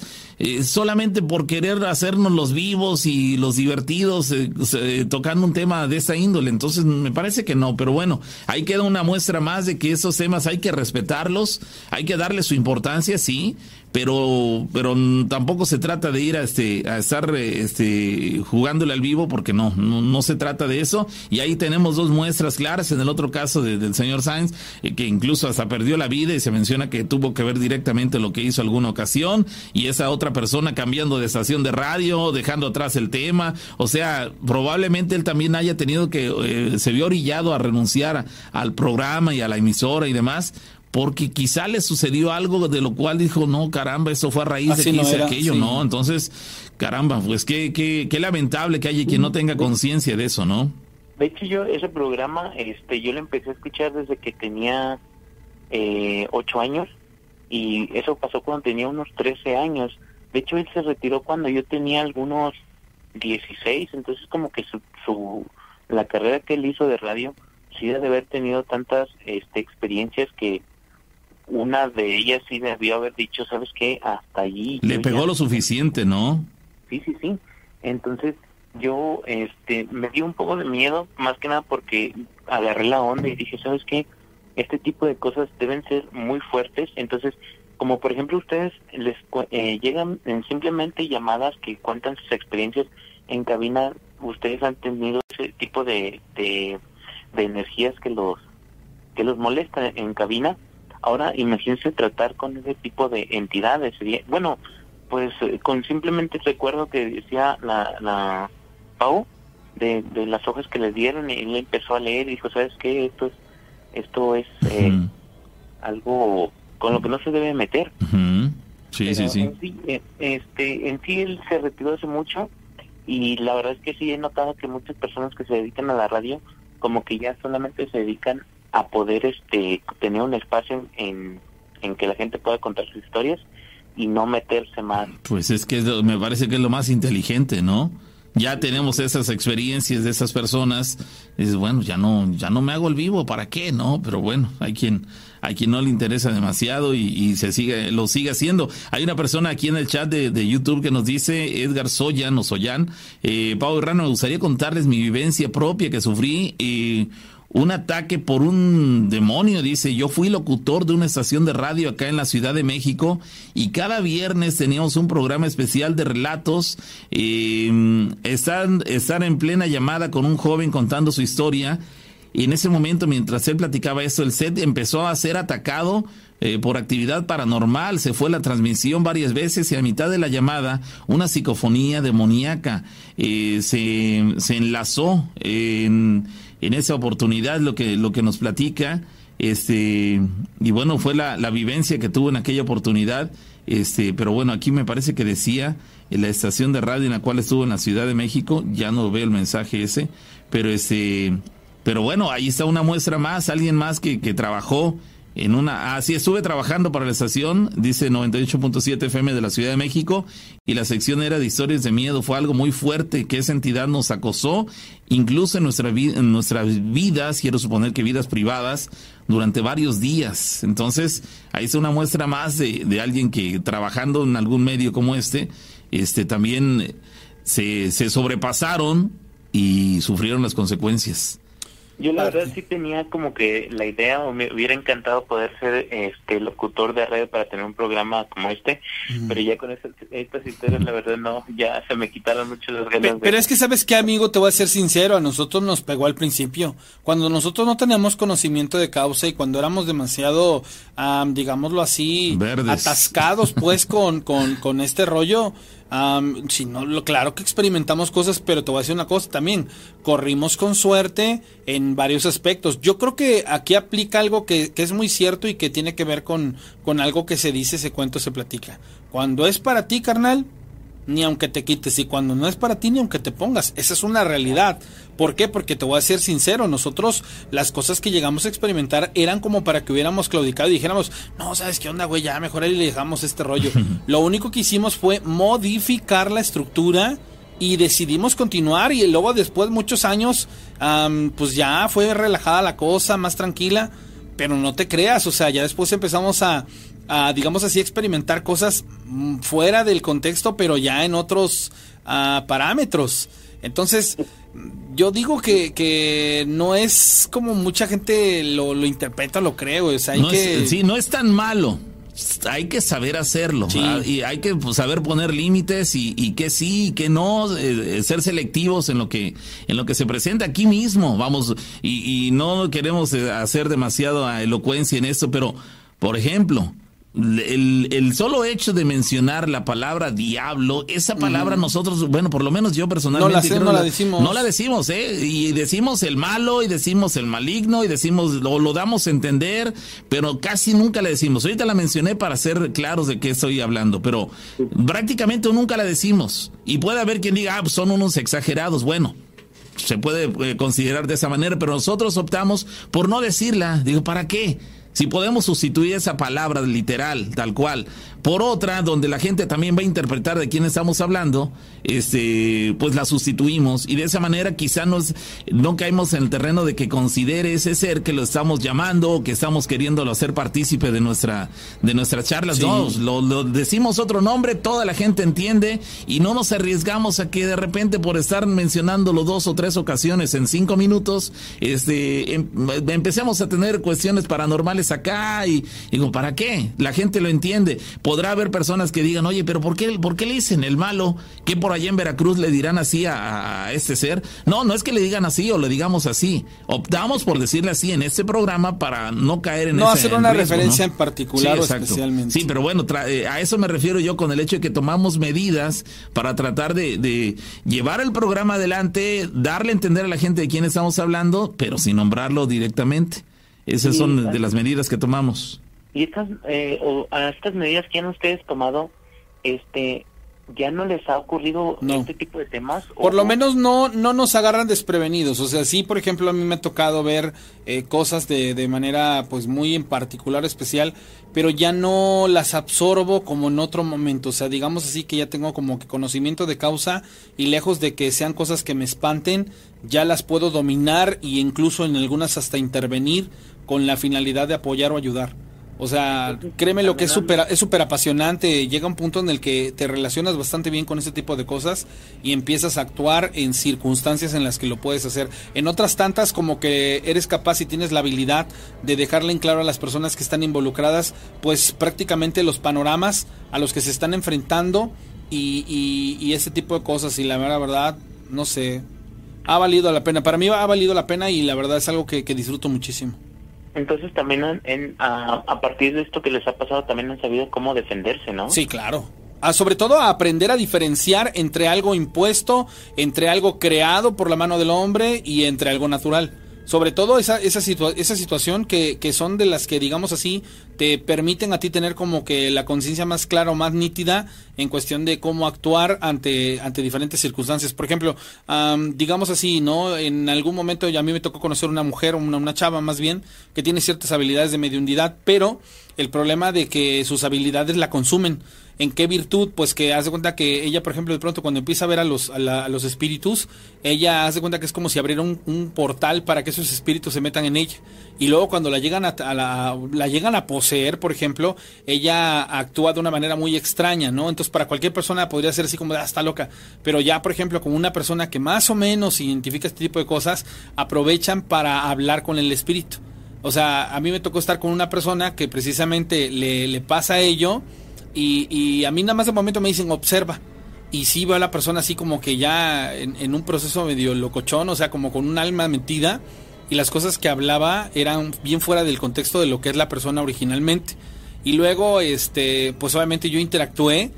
Y ya cuando esa persona regresa en sí, no, hombre, hasta la voz es, es completamente adversa y, y, no sé, o sea, llegas a experimentar cosas muy, muy, este, muy locas. La verdad, pero bien valen la pena, hermano.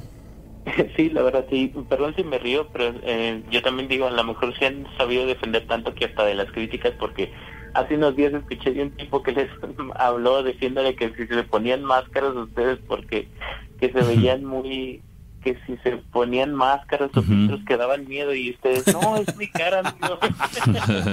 sí, no, se viven cosas bien así. No, mira, la verdad, yo creo que la parte más difícil de, de hacer el programa es cuando, por ejemplo, te topas a muchas personas que te quieren emitir opiniones bien fuera de contexto y tú así como de... Ah, o tienes que estar soportando el hate, ¿no? Y aparte de eso, luego hay unas personas que se atreven hasta a meterse con tu persona, mano, a decirte cosas y ofensas y te quedas así como de que... ¿Y esto qué tiene que ver? Estoy pensando si se marcó para simplemente bromear porque lo que dijo sí no tenía nada que ver con el programa. Sí, así los hay, hermano. Pero bueno, Te mandamos un abrazo. Muchas gracias, muchachos. Que hombre, que estés bien. Un abrazo, hasta luego. Ay. Bueno, vamos a continuar. Hay una chica que nos eh, comenta en el chat de, la transmisión por YouTube que eh, ella tuvo una experiencia bastante extraña. De eh, en una ocasión ella trabajaba en un hotel muy famoso en la ciudad de Nueva York y recibieron en ese lugar la visita de el artista, el cantante ese Marilyn Manson y que, pudieron ver cómo actuaba muy raro ese artista, que cambiaba de forma, que fue algo muy fuerte, pues ese personaje pidió en su habitación carne cruda y tres velas. Además, él estaba muy pálido y cuando se fue de la habitación había sangre en la cama y dientes extraídos en un vaso, es lo que nos platica este Marinés Ortiz. Nos pregunta que si puede contar la, historia eh, por WhatsApp. Sí, claro que sí, Marinés, y ahí nos das los detalles de, esto que, que nos estás adelantando. Nos escribes desde el estado de Texas, en Estados Unidos. Así que María Inés Ortiz, lo puedes hacer por WhatsApp o échanos una llamada telefónica también. Ahí aparece el teléfono para que te comuniques con nosotros. Y bueno, de esa manera, eh, la ventaja que da la llamada telefónica, a diferencia del WhatsApp, es que tenemos la, opción de poder hacerles preguntas. Saludos a, Beto García, a Lucy Princesa, Emanuel Armenta y bueno, pues a todos los que están en sintonía allá en, en Río Blanco, de Río Blanco para arriba, en Nogales, todo eso. Bueno, hola. Hola. Sí, Popo, buenas. ¿Qué tal? Hola, ¿quién habla? ¿Quién habla? Soy David, de aquí de San Nicolás. Hola, David, ¿cómo estás? Les quiero contar una historia que le pasó a, mi mamá cuando estaba embarazada de mi hermano. Ok. ¿Hace cuánto? Hace 27 años. Ok. Bueno, mira, ella me contó hace hace unos días, este, cuando estaba embarazada de mi hermano, dice ella que estaba en la casa de mi abuelo ¿no? Pero estaba en el último cuarto. Estaba ella sola cuando dice que de repente empezó a escuchar como un quejido de una mujer que decía ¡ay! pero desde muy lejos. Ya se calmó otra vez y otra vez la, escuchó ¡ay, mis hijos! Pero, pero a la segunda se escuchó como que muy cerca. Ajá. me, me, llama la atención lo que acabas de mencionar. Hay muchas personas que descartan que la llorona diga y mis hijos. En el caso de tu mamá, ¿sí escuchó que dijo mis hijos? Sí, sí la escuchó. ¿Que dijo mis hijos? Sí. Ok, sí, sí, sí, porque hay muchas personas que dicen, no, que eso es falso. Ok, es falso desde tu punto de vista y en tu experiencia. Es que yo le escuché y solamente es un grito, un alarido, de acuerdo, esa es tu experiencia. Hay personas que afirman, como en el caso de tu mamá, y otras tantas que dicen, no, en verdad, sí dice, hay mis hijos. y de verdad lo confirman, de verdad, dice, no estoy mintiendo, de verdad sí dice ahí mis hijos.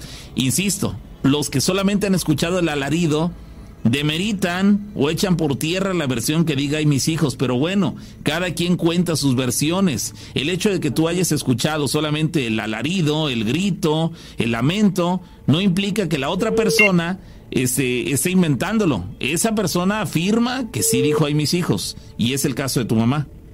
Así es, Pau. Bueno, entonces yo le pregunté, bueno, mami, ¿y cómo la escuchaste? Porque este, ah, cuando yo la escuchaba, mamá decía, ay, pero nunca este, escuché que dice, ay, mis hijos. Mamá dice, ay, pero es un, es un grito estremecedor. Pero mi mamá me, este, me dice que ella escuchó que dijo, ay, y ya después, ay, mis hijos, Mis la hijos. segunda vez. Ok. Bueno, ahí tenemos, en tu propia familia tenemos las dos versiones. Así es. Caramba. Pues qué terrible. ¿Ella no tuvo afectación de su, de su embarazo ante esta experiencia? No, no, no, no. ¿De dónde provenía el grito más o menos? ¿Cómo, cómo? ¿De qué, de qué zona? Vamos, ella estaba al pie de la, de la calle y el grito venía de, de otra calle, de un campo de fútbol enfrente. ¿De dónde provenía? ¿De, de una zona arbolada? No, mira, lo que pasa es que la casa de mi abuelita es eh, cerrada, ¿no? Entonces ella estaba en el último cuarto, pero dice mi, mam- eh, mi mamá que lo escuchó desde atrás. Ok. ¿Atrás qué había? Bueno, es que atrás de la casa de mi abuelita hay, o, hay otras casas. Ah, ok. Y Ok. mi mamá dice que lo escuchó, pero de la parte de atrás. Ujú. Sí, ahí, ahí cada quien cuenta su, su experiencia, ¿no? A su modo y con las características que detectó en el momento.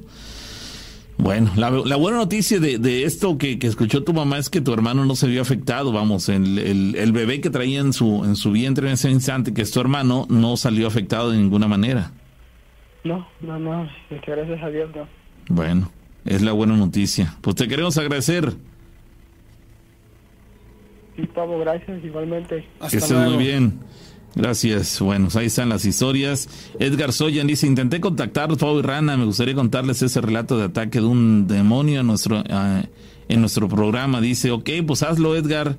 Ahí están los, los teléfonos para que lo hagas, para que te comuniques con nosotros. Este, dice Marine, le, bueno, le piden a Marinés que, que se anime a llamarnos para que nos cuente la anécdota porque se suena muy interesante. Ojalá y lo haga, ¿no? Este dice por acá, ¿qué tal, Pau? Yo les mandé ya el audio por WhatsApp, dice Armando Israel Sánchez, sobre un caso de ovni en Jomún, Yucatán. Es lo que nos dice. En el WhatsApp ahí tienen, tienen ese, los, los mensajes, nos los han hecho llegar. Bueno. Vamos a ver si. Bueno. Hola, buenos días, Pavo Rana. ¿Qué, Charlie? ¿Cómo estás, Charlie? Muy bien, gracias. ¿Y ese milagrazo? Mándeme. ¿Y ese milagrazo? No, ¿cuál milagroso? Yo siempre los escucho. No, pero de que nos llamas. No, pues ya ves que luego se alebresta la gente. Sí, va, no tienes que- razón, Charlie, tienes Pero, razón. pero mira, pasa la situación, yo yo todo lo que les he comentado trato de que eh, la gente tome en cuenta porque créeme que son cosas reales, es verdad. Y ahorita nada más llamo para hacer un comentario tocante a lo que preguntaban hace rato o le comentaban a Pavo, tocante a que si mm, este es, eh, es increíble cómo se puede pasar cosas raras desde la casa o en el auto en donde se encuentre uno al escuchar el programa, al escuchar la narración de alguna situación que les cuenten a ustedes. Eh, eso, eso se debe más que nada por, porque este, tomemos en cuenta que todas las ondas de la radio son transmitidas por medio de la fibra óptica. Entonces es muy fácil ahora contactar con los seres espirituales ya que cada narración que les hacen, cada comentario, eh, eh, la, la parte del auditorio que se concentra mucho, abre sin querer un portal dimensional y ese es el motivo por el cual llegan a contactar ellos en donde quiera que se encuentren con la energía ya que se trans- transmite o se transporta por medio de la fibra óptica y, y, este, además de que cada historia puede abrir un portal lo, eh, se debe a que por ejemplo se concentran mucho en lo que están escuchando y lo están viviendo mentalmente, ¿me Sí, entiendes? sí, sí, sí. Entonces a eso se debe, la fuerza de la mente es lo más poderoso. La concentración que ellos adquieren, abren en los portales, en el lugar en que se encuentren y por eso muchas personas sí logran percibir señales muy fuertes de presencias en ese momento.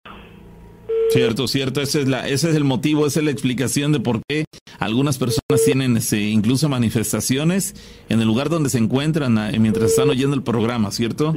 Sí, ahora bien, tocante otro punto que comentaba la rana hace rato y está muy bien, ustedes se concretan nada más a escuchar las historias, pero ya con un punto de vista reservado para no meterse tanto a la situación de las vivencias que les narran. Sí, las tratamos de analizar, ¿no? Las desglosamos, las, las analizamos, damos nuestra opinión, nuestros puntos de vista, pero adentrarnos a, a tratar de escudriñar más allá de lo que... No, más que resolver tal vez, ¿no? Sí, no, y el riesgo que conllevas, a lo mejor en tu afán por o nuestro afán por querer ayudar a aquella persona, este, nos cargamos de, de esa mala energía y, y ahora nos ahora nosotros vamos a querer que alguien nos ayude porque pues, quizá no tengamos la, la manera de solucionarlo o los conocimientos para, para protegernos o dejarlo atrás. Entonces, este, creo que no vale la pena de repente arriesgarse de más. O sea, entiendo No. que hay la intención, pero todo con medida, ¿no? Sin exagerar tampoco porque podemos meternos en problemas serios. Sí, es lo que les decía ahorita, te acabo de comentar, este, les acabo de comentar, Pablo Rana, que este, precisamente hacen bien porque eh, verlo desde un punto de vista reservado, porque si se clavan mucho en el tema o en la narración, pues pueden tener ustedes también manifestaciones ahí en la cabina o inclusive llevar energía negativa a sus casas. ¿Cierto? Y eso es lo que no buscamos. Sí, no, no, no. Exactamente.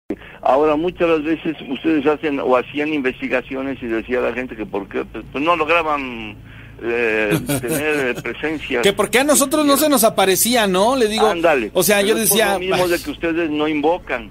Pero yo pienso que cada vez hacen bien porque si no se clavan mucho y es peligroso. No, y el día de mañana eh, nos ponemos en ese plan de querer este, sentirnos Superman y querer ir a hacer invocaciones, trayendo gente que, que quiera hacerlas aquí al aire y demás. Este, además de que vamos a abrir, yo creo, todavía más los portales de las personas que nos están escuchando allí en sus, en sus casas, sus centros de trabajo, donde quiera que se encuentren. Este, nosotros también nos vamos a inmiscuir directamente en esos eh, temas y, y dices, a ver, no creo que no vale tanto la pena, mejor de repente nos quedamos, preferimos quedarnos con ciertas dudas a, a que por tratar de resolverlas nos veamos inmersos en algo de lo cual no sepamos encontrar la salida, ¿no? Efectivamente, y comentaban también otro punto muy importante. Eh, El mundo espiritual, el mundo de lo paranormal, es una situación que merece mucho, mucho respeto. Porque para poder abrir un portal, poder hacer un movimiento, una curación o inclusive eh, ya actuar más a fondo, la persona que lo haga tiene que saber el manejo de energía por, por principio de cuentas. En segundo lugar, estar protegida perfectamente. En tercer lugar, cuando va uno a una investigación, si a una persona, o hacer una limpia inclusive nada más, sabemos que al hacer una limpia, las personas que sabemos, pues es peligroso porque se abre un portal.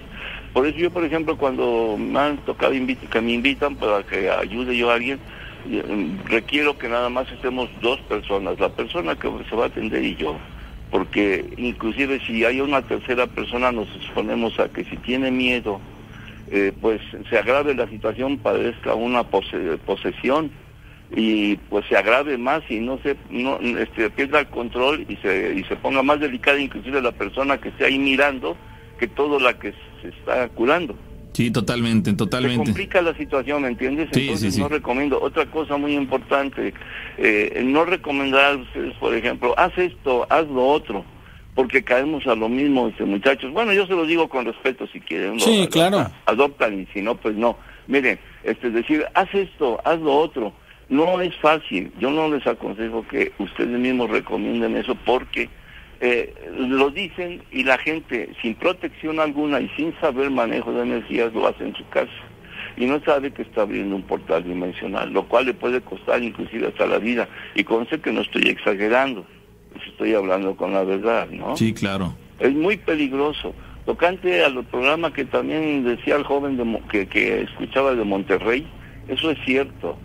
Ese programa sí también tuvo mucho mucho problema con manifestaciones, inclusive cambiaron de comunicadores.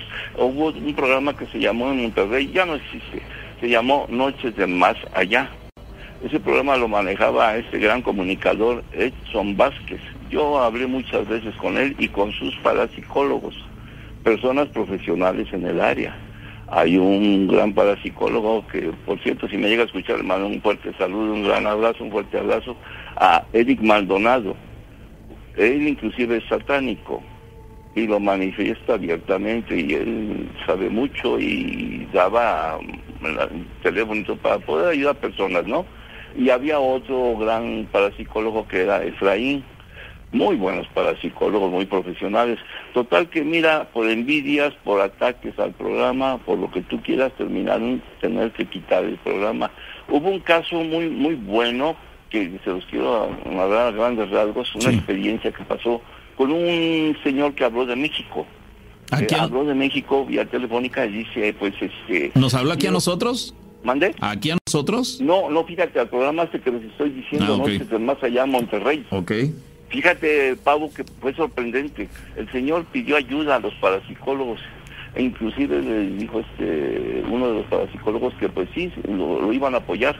Que dice, ¿qué problema tienes? Es que fíjense que yo allá en la casa este, nos cambiamos de casa apenas y en esa nueva casa, en ese nuevo domicilio, hay manifestaciones. Dicen que ahí mataron a una chica hace tiempo. Entonces se aparecen unas niñas y luego yo me estoy bañando y me están atacando, me rasguñan el cuerpo, me dejan moretones, me golpean. Y dice, bueno, le, dijo ciertas recomendaciones el parapsicólogo que tomara precauciones y que iban a ir inclusive a México para ayudarlo hasta allá, hasta México, porque estaba muy grave la situación para él y para su familia. Era la esposa y dos niñas. Entonces, este, establecieron día y hora para que llegaran a México y ayudarlo.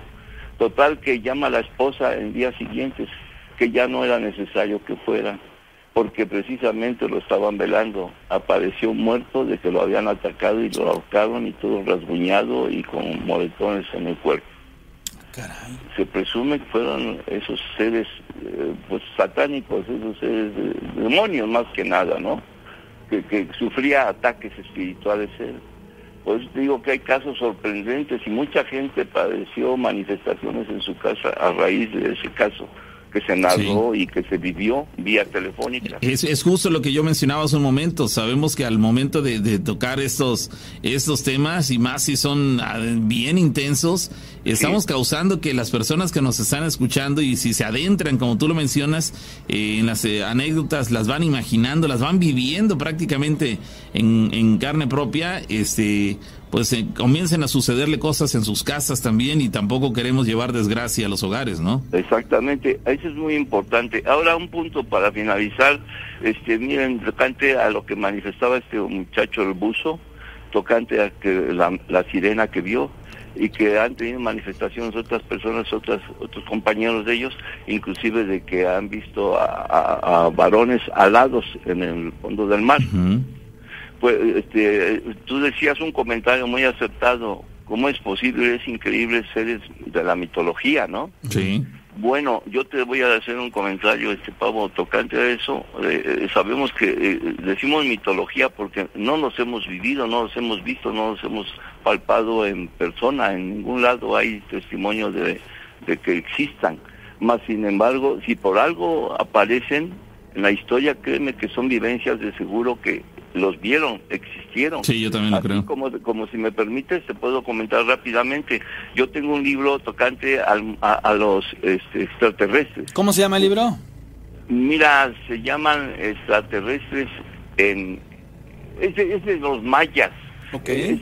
Es, un libro pequeño. Voy a buscar el nombre y te lo, luego, se los mando. Okay. Fíjate, fíjate que aparecen jeroglíficos donde va, por ejemplo, una nave, se ve un astronauta en una nave pequeña, por cierto, aparece con su casco y todo su equipo en un jeroglífico.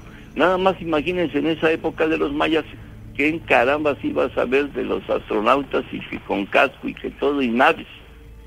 Y está en el libro aparecen varios jeroglíficos así. Entonces tocante a los a los este, seres de la mitología, te diré que muchas de las veces yo pienso que existieron. Desde el momento que tienen una imagen de ellos es porque los vieron, así como los mayas vieron a los extraterrestres con su casco y con su escafandra, todo completo. Entonces es increíble, por eso les digo que el mundo espiritual es tan apasionado, el mundo de los extraterrestres, también yo he tenido varias, varias vivencias de los extraterrestres. Ahora, yo nada más les pregunto, ¿no conocen el fondo del mar? A, a ciencia cierta nadie conoce todos No. los secretos del mar. No, no, el no. fondo de la tierra nadie lo conoce. No. Tampoco. Existe el video de, de la grabación de los este, expedicionarios o investigadores que, que descubrieron por medio de una excavación que hicieron a más de 3.000 metros de profundidad las voces de las voces del infierno que se llaman, que le llaman, está en la grabación en, en, en- en Face- Facebook o YouTube, parece que ahí aparece en una YouTube, para- para- se escucha el video de la grabación de las voces del infierno y ahí narran toda la historia de esos excavadores. Oye, Charlie, te preguntan que qué sabes acerca del espíritu de la mala hora. Bueno, que, bueno, según la, la mala hora, eh, mira, te voy a simplificar las situaciones que Rana Pavo está Sí. el ánima sola, están varias, varios, se puede decir, personajes reales de, de- del ocultismo. Más sin embargo, todo se simplifica a una sola cosa: demonios, luz, Dios. Ahora está la Santa Muerte. Están varias, varias este, manifestaciones. Está la Llorona, está la Ixtabay, que la cara de caballo, la mujer con cara de caballo, se le conoce de varios nombres. Mm, tocante a ese punto también les puedo generalizar. En China, en Inglaterra, en todas partes del mundo, se, hay manifestaciones con diferentes mm, formas, pero es lo mismo. Nada más lo que, único que cambia. Para que me entiendan rápido, les simplifico con un ejemplo. Por ejemplo, en lo que concierne a religión, yo, yo he conocido imágenes de la Virgen. La manifiestan la Virgen María, por ejemplo, eh, eh, en, este, el África, morenita, chinita, en Japón con rasgos este, japoneses, Sí. en China con rasgos chinos, así. Entonces, eh, este, eh, quiere decir que las manifestaciones eh, hacen notar que ven las apariciones en cada parte del mundo con diferente forma, pero que a la larga es una sola forma, que es negativo o positivo. Y todas las manifestaciones, créanme, que pueden darse de diferentes maneras. El demonio se puede manifestar ya sea con lo- como, como se conoce, con los cuernos colorado y Ujú. con la lengua de fuera y la cola y todo. Yo tomé fotos, desgraciadamente, Rana Pavo, esto fue hace 14 años que tomé 400 fotos de todo esto. Eh, aparecían de la nada con teléfono, yo lo giraba rápidamente y haz de cuenta que me metía a profundidades dimensionales porque lo giraba rápido, yo giraba con el teléfono y, y lo activaba para captar fotos. Aparecían las cosas así. Cámaras tan poderosas de, de los teléfonos, este, pues que ya ves que hoy en día las. Y entonces cuando tú tienes cierta este, evidencia, aparecen cosas, este, pavo. Y el demonio yo lo capté así, todo rojo. No me lo van a creer, en la catedral aquí de Tehuacán. Caramba. En el altar mayor, pavo. En verdad, en la En verdad, catedral. pavo. Al, al costado izquierdo de la Virgen que está en el altar mayor, que la- es nuestra sagrada patrona, la Virgen de la Purísima Concepción. Estas fotos, pavo, no me digas si las tengo. Mira, por desgracia, miedo de mi esposa, porque tenía las 400, las dio, y decía, te va a pasar algo por tenerlas guardadas en el teléfono. ¿Sabes qué? Destruyelas. Me obligó moralmente a destruirlas y lo hice, pavo, porque la vi tan clavada en el miedo que créeme que yo sí me alarmé a que tuviéramos problemas de cualquier índole, en manifestaciones, en ataques espirituales, ¿me entienden? Sí, sí, sí. Por eso es que no las tengo, pero yo, yo eh, tomé fotos del demonio. En un- unas fotos me salía como un hombre negro completamente, vaya, de, de color moreno, este, pues oscuro, moreno, lo Sí, que sí, sí. conocemos comúnmente como negro, sin, sin ofender, ¿no? sí. Bueno, entonces aparecía con los labios gruesos totalmente, obeso totalmente, y con los cuernos en la frente, Ujú, desde la frente. Y Vaya. luego lo capté ahí en catedral, aquí en catedral, perdón, con los todo de rojo, con la lengua de fuera y, y- y con los cuernotes y todo, riéndose. Caramba, eh, burlándose de que se estaba manifestando, ¿no? Exactamente, yo yo tomé la foto sanamente para tener un recuerdo de la imagen de la Virgen y aparece este condenado ahí, nada. ¿Y sabes por qué? Como les he comentado, los lugares donde se, se venera a Dios, donde son lugares sagrados, es donde hay más este, riesgo de contraer males, porque mucha gente que practica, practica satanismo y ocultismo negativo van y hacen este, cosas negativas en los mismos templos. Sí, sí, sí. Por eso yo cuando hago una limpia a una persona les recomiendo que lo primero que hagan, no ir seguido a la iglesia en los primeros días porque se vuelven a contaminar fácilmente.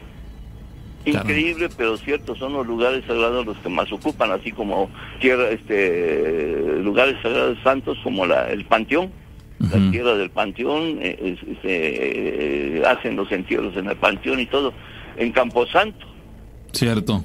Entonces, por eso es que suceden todas estas cosas. Muy bien, Entonces, Charlie. Muchas de las veces uno no cree, este, Rana Pavo, eso de que, pero es real, mucha gente se mufa, se mufa de todo lo, lo que uno cuenta y esto, porque hay, hay que comprenderle su ignorancia, hay que respetarle su ignorancia, Sí, sin verdad. ánimos de ofender a nadie, Claro. pero es la Bueno, verdad.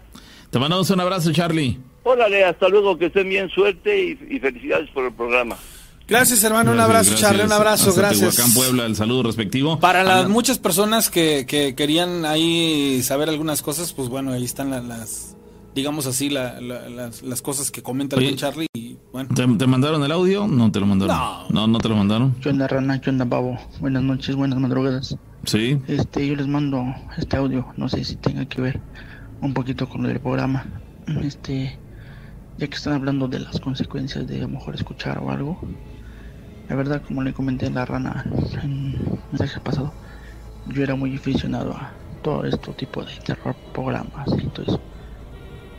Este, hace aproximadamente lo que era el 2019, a mí me gustaba mucho escuchar los programas así de terror. Me ponía a jugar videojuegos, luces apagadas, me ponía mis audífonos Bluetooth y los escuchaba. Aquí también en la pandilla los escucho, pero la verdad no le pongo mucha atención al 100, sino entre que el trabajo y las máquinas pues no se escucha. Pero en mi casa sí, la verdad sí me ponía a escuchar pues más más. Ahí quedó. Bueno, Bueno, Sí, ¿qué tal? Hola. ¿cómo estamos? Bien, Bien. bien. Turco de Coaxacualcos. ¿qué onda, Turco? Aquí estamos intentando llamarles, ya tiene mucho rato, pero gracias a Dios, aunque sea en la recta final. Muy bien, Turco. ¿Tienes algo que contarnos? ¿Cuándo y dónde ocurrió? Uh, claro que sí, tengo bastante. Mire, ahora en Todos Santos estuve tratando de llamarles, pero creo que por ahí vimos que tenías una falla con tu teléfono, ¿verdad? Sí, hace unos días, no recuerdo el día exacto en, eh, cuando ocurrió fue, esto. En, fue en esos días más Ah, o menos. Pero, pero- bueno, miren, en esta ocasión les traigo un caso a propósito de lo que han estado comentando ahorita en el, en el programa. Fíjense que allá por 1999 yo ingresé a trabajar a una universidad de acá del Poniente en Coatzacoalcos, una universidad muy conocida. Voy a omitir el nombre por razones obvias. Sí.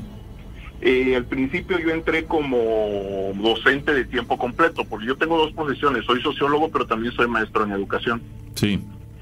En, eso fue en el 99, para el 2001 me ofrecieron un cargo administrativo, porque la empresa hizo modificaciones a su plantilla directiva. Estando así las cosas, en el 2001 yo haciendo a director de control escolar y me ponen una nueva jefa, una rectora, mujer, para esa fecha. Y yo recuerdo muy bien que a mí me asignaron mi oficina y me pusieron una secretaria. Y desde el primer día la secretaria me dijo, oiga jefe, yo quiero hablar con usted. Yo no quisiera que me lo tome a mal ni que pues se vaya a burlar de mí o, o lo vaya a tomar como una broma. Y le dije, sí, adelante, vamos a ponernos de acuerdo cómo vamos a trabajar. Y me dice, fíjese que aquí se suele acumular el trabajo, porque por política de la empresa no les gusta contratar mucho personal. Y como ahorita la universidad está bastante llena de alumnos, las carreras, pues se nos acumula el trabajo y a veces nos tenemos que quedar pues a trabajar en la noche. Y yo le voy a pedir un favor. Eh, usted está llegando, no sé cuál sea su ritmo de trabajo o cómo le exijan a usted cumplir con las cargas de trabajo, pero le voy a pedir un favor. Cuando se nos acumule la chamba, me quedo al mediodía. En aquel entonces teníamos horario quebrado. Entonces al nos íbamos a la una, dos, regresábamos a las cuatro de la tarde. Pero me dijo, mire, ¿sabe qué? Cuando haya mucho trabajo, mejor nos, nos ponemos de acuerdo, cada quien trae su lonche o mandamos a traer comida y aquí nos quedamos, pero hablando las 7, 8 de la noche nos vamos. Sí. Entonces yo le pregunté por qué. Me dice, mire, yo no sé si usted crea o no, pero aquí algunas personas hemos escuchado mm, pasos, voces, que las puertas se abren. Y le dije, no, no te preocupes, sí creo en eso. Aunque te suene extraño, pero sí creo.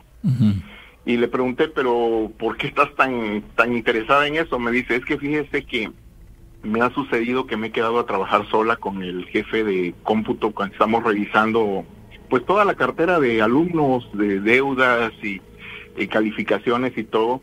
Y en cierta ocasión se nos han abierto las puertas, estando toda la universidad ya en silencio y estamos trabajando y oímos pasos, oímos que hablan. Entonces le dije, bueno, no te preocupes, lo, nos vamos a poner de acuerdo, lo vamos a hacer así. Pero como ya te comenté hace un momento, ya les comenté a ustedes, pues también nos cambiaron de, de rector. El rector anterior se fue a otra universidad y el dueño eh, colocó a una nueva rectora. Eh, no quiero hablar mal de ella, pero vamos a ser honestos. Era una persona ciertamente capaz, pero era muy tóxica y era este, muy negrera. Vaya, eh, pues si a ella más. Se la antojaba, íbamos a trabajar hasta las 10, 11, 12 de la noche. Si se Ajá. acumulaba el trabajo, íbamos hasta los sábados a trabajar. Ok. Entonces, este, al mismo tiempo que yo asciendo a control escolar, ella asciende a, a, a rectoría y también a ella le llegan esos rumores, ¿no? De que si se va a trabajar hasta altas horas de la noche, pues tengamos cuidados. Entonces ella nos reúne en una asamblea, en una junta. Yo me acuerdo perfectamente de eso. Y nos dice, mire, ya escuché por ahí los rumores y yo creo que eso es pretexto para no trabajar. Y aquí conmigo van a trabajar o van a trabajar. Y el que no le guste se va a la calle. Así de ese tamaño, ¿eh?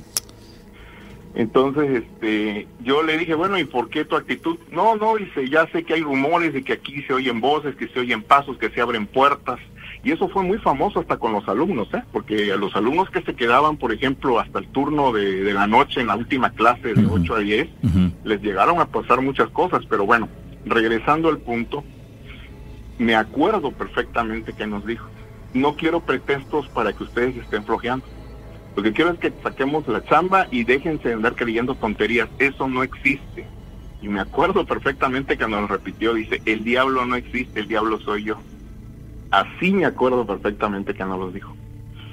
Entonces yo me acuerdo que tomé la palabra y le dije, mire compañera, yo la respeto, pues nos las asignaron como jefa y vaya, tiene todo mi respeto y todo, pero pues creo que debe respetar el punto de vista y las creencias de cada quien. No, me dijo, no compañero, me dijo, el diablo no existe, el diablo soy yo. Yo soy de Tabasco, dice, y yo me crié en una comunidad y en las noches andaba yo a caballo de un rancho a otro y nunca vi al diablo, nunca vi nada, más que los ruidos de la noche. Yo para mis adentros dije, algún día vas a caer, algún día vas a caer. Sí. Porque así, así sucede, amigo, muchas veces así sucede. Y eso lo tengo comprobado a lo largo de mi vida. Sí, caramba. Resulta, sí, resulta que en, en una ocasión, pasaron los días, y en una ocasión me dice, oye, te vas a quedar conmigo a revisar cartera de, de alumnos y pagos, y este, te, te vas a quedar. Y pues ni hablar, mi salida era a las 7 y dije, bueno, pues nada más no te perdono la cena, manda a traer de cenar o algo y nos quedamos hasta la hora que quieras. Y ella dijo que sí, nunca mandó a traer nada. Pero bueno, dando como las 10, 11 de la 11 de la noche, estábamos solitos en, la- en el cuarto nivel, estaba todo cerrado, pero para llegar al área de oficinas había un vestíbulo previo, por lo tanto había una puerta de entrada que venía del pasillo y la interna que iba hacia el área de oficinas. Entre estas dos puertas había un pequeño cubículo. Y yo me acuerdo que estábamos los dos en su oficina, en el fondo, que era la última, cuando empezamos a escuchar unos pasos macizos, man, secos, huecos, que venían por todo el pasillo. Pero nosotros seguimos trabajando, pero los pasos no terminaban de llegar.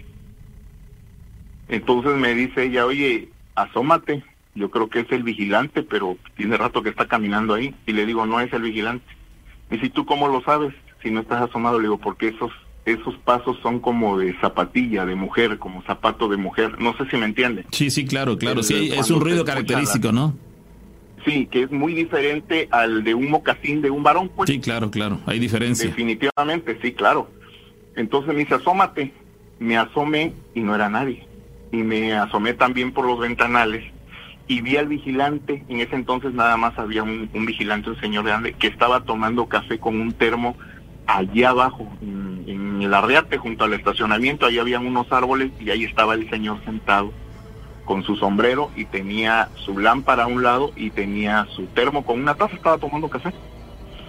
Entonces me regresé y le dije, oiga, esa, este, no es el vigilante. ¿eh?". Y me dijo, ¿cómo no? Si nada más estamos nosotros tres, él ahí abajo y nosotros dos acá arriba. Y le dije, no, no es. Y si, ¿por qué? Porque está ahí abajo, lo acabo de ver. Y me dice, no importa, dice, vamos a seguir trabajando. Seguimos trabajando, sí, no le dio importancia. Cuando al rato volvimos a escuchar los pasos. Y me dice, ahora sí es el vigilante, me dijo, asómate. Me volví a asomar y le dije, no es. El vigilante está allá por, la, por el portón de la entrada, porque se veía así, el edificio está en planta alta. Es- Sí. es- fue una universidad muy, muy, muy conocida aquí en Coatzacoalcos. De acuerdo. O sea, ya no la es. Este, sí, me regresé y le dije, no, no es él. Y se me quedó mirando. Y me dijo, no me digas que tienes miedo. Le dije, no, no tengo miedo. Yo estoy acostumbrado a esto. Le dije, pero pues no te digo nada. Le dije, no voy a discutir contigo porque era bastante complicada la señora. Ok. Seguimos trabajando cuando de repente escuchamos que corren por el pasillo y se abren de un trancazo las dos puertas más. Así, así de sopetón. Y puertas de esas que tienen mecanismos arriba que cuando tú entras se cierran solas, ¿no? Sí. O sea, tienen un mecanismo de presión. Pues se abrieron de par en par las dos puertas. Y se levanta ella y me dice, asómate. Pues yo agarré y me encomendé a Dios y me asomé y le digo, no hay nadie. Y me dice, vámonos. Digo, ¿por qué? Vámonos, me dijo. Digo, pues no, que tú eres el diablo. Y me dice, no, te voy a pedir de favor, dice, que, que no vayas a decir nada. Digo, no te preocupes. Pues yo voy a ser honesto, sí, se lo, sí lo dije, la quemé con todos, porque era tremenda, man. Sí. Siempre se anduvo burlando de todos nosotros, que eso no existía y que el diablo era ella. Fíjate que este ejemplo nos sirve mucho de lo que ustedes comentaron hace rato, es de tener cuidado de jugar con ese tipo de cosas. Sí. Vaya, es posible que muchos digan, no creo, pues también tú eres libre de creer, o Claro. también eres libre de creer, Claro. pero a veces por andar jugando o andar mm, diciendo o haciendo cosas que pues que no conocemos, como dicen ustedes, ¿no? A veces abrimos incluso circunstancias, incluso hasta portales por andar haciendo tonterías y al rato ya no sabemos qué onda, ¿no? Pero bueno, a partir de esto jamás nos volvió a pedir que nadie se quedara a trabajar en la noche. Hasta que un día se fue. Ella misma tronó por su actitud, pero eso sí lo recuerdo bastante bien, bastante bien, fue muy, muy, muy claro, muy manifiesto. Y ahorita esta universidad ya cerró, ya está todo en, en ruinas, está cerrado, pero pues dicen algunos conocidos que han visto gente en las ventanales parados por ahí, pero yo ya tiene tiempo que no voy por ese rumbo, ¿no? Pero pues este es un buen anécdota, man. Sí, ¿Cómo no, ven? por supuesto, por supuesto. A mí me, me, me llama la atención cómo de repente las mismas personas se terminan tragando sus palabras, ¿no? Sí, y conozco varios casos de esos, ¿eh? Caramba, Sí. pues sí, sí, sí, Sí, lamenta- pues, lamentablemente, lamentablemente para ellos, este, el tiempo les termina dando una lección y, y este, y es inevitable que tienen que terminar aceptando que las cuestiones son reales, a las cuales hay que respetar. Ellos se mostraron irrespetuosos y al paso del tiempo les, les eh, terminó cobrando este factura, ¿no? Incluso yo conozco casos de gente que se ha burlado de posesiones y han terminado posesos. Imagínate, imagínate, Sí. si ya son palabras mayores también, caramba. Sí, efectivamente, mire, si uno no conoce algo, a veces hay gente que se burla y es y eso es vaya muy común en mucha gente. Pero digo, ¿qué tan conscientes estamos de lo que hablamos, de lo que decimos? Si creemos que hay un Dios, forzosamente tenemos que creer que existe en este sistema de cosas la parte contraria. Sí, eh, que puede haber personas que puede haber personas que digan que no creen en Dios, ¿no? Y por lo tanto, si no claro. creen en Dios, tampoco creen en, en la parte maligna. Pero bueno, Pero, ¿sabe? Ujú, pero hay gente que dice, Dios no existe, pero yo sí creo en el, en el maligno. Ajá. es una contradicción. sí, claro, Pues sí, claro. porque definitivamente tiene que existir su antítesis, ¿no?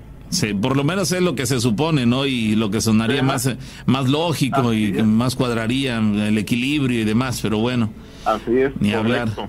Pues te mandamos un abrazo, hermano. Igualmente, saludos hasta el sur del Espero- estado. Sí, espero devolverles por ahí la llamada. Tengo unos, unos anécdotas con duendes, pero ya con tiempo Ok. les desmarco y lo platicamos. De acuerdo, te mandamos un abrazo. Un fuerte abrazo a los dos, Dios les bendice. Gracias, Bye. igualmente, saludos. Igualmente, Bueno, Gracias. Bueno, entonces ahí están las... la- de hecho, el, el tema de los fenómenos paranormales son tan, eh, digamos, reales que inclusive hay personas famosas. Esa semana, esa misma semana, Salma Hayek mencionó, reveló en una entrevista que vivió una experiencia paranormal en la habitación, bueno, no, no en la habitación, en la mansión en la cual estuvo viviendo durante cierto tiempo, en la que grababa, bueno, no vivió, grababa en, en Londres, en Inglaterra, y su hija también fue parte de estos, de estos eventos. Entonces se imaginan ya para que, para ella, ella mencionó, digamos que estaba embrujada, creo, ella fue lo que mencionó en su momento. Eh, una de las historias que eh, le puso la piel chinita más de un seguidor de, de esa chica de, de Fue cuando contó que en una ocasión ella y su guardaespaldas escucharon que alguien tocaba el piano en un momento en que no había nadie en esa área. Incluso recordó que esa persona ya no quería trabajar ahí por la fuerte impresión que tuvo. Eh, entre otras historias que confirmó Salma Hayek fue que en ocasiones las luces se prendían y se apagaban solas o incluso las puertas y ventanas se abrían y se cerraban de una forma inexplicable. Además reveló que su hija de 12 años había visto fantasmas y presenciado escenas verdaderamente inexplicables. Entonces ahí está una muestra más, lo decíamos hace un rato, que esto de los fenómenos paranormales no tienen eh, una limitante este, territorial, que porque ya es un país y ya empieza el siguiente y en aquel país este, no va a suceder, no, el asunto parece ser a nivel mundial. Este, nosotros nos enteramos de lo que de lo que vivimos más cercanamente, pero está claro que, que, que esto aparentemente ocurre en todo el mundo y este y pues al igual que nosotros acá eh, la gente de aquellos lugares se quedan eh, consternados eh, anonadados eh, sin respuestas y sorprendidos ante tales eventos pero bueno son son cosas que pasan Señores, llegamos a la parte final del programa. Ha sido muy interesante lo que hemos platicado esta noche, sin lugar a duda. Y no me queda más que darle las gracias por estar con nosotros en esta noche. cierto nos saludamos Dios quiere el próximo eh, viernes con más de las historias de miedo con la rana y el pavo Adiós.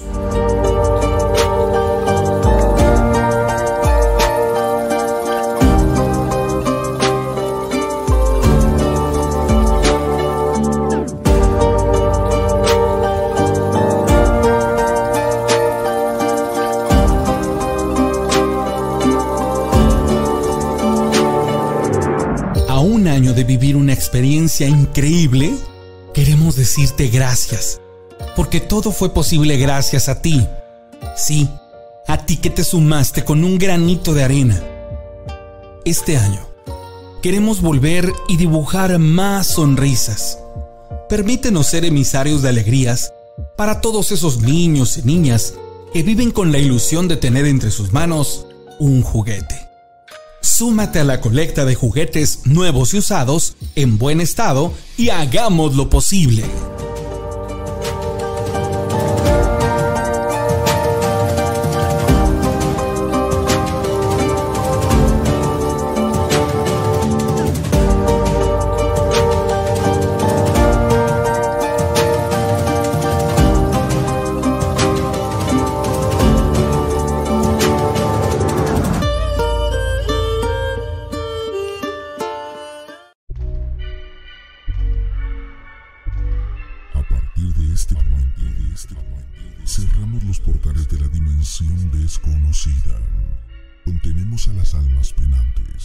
Y encerramos a los demonios. Hasta la próxima emisión. Historias de miedo. Novena temporada.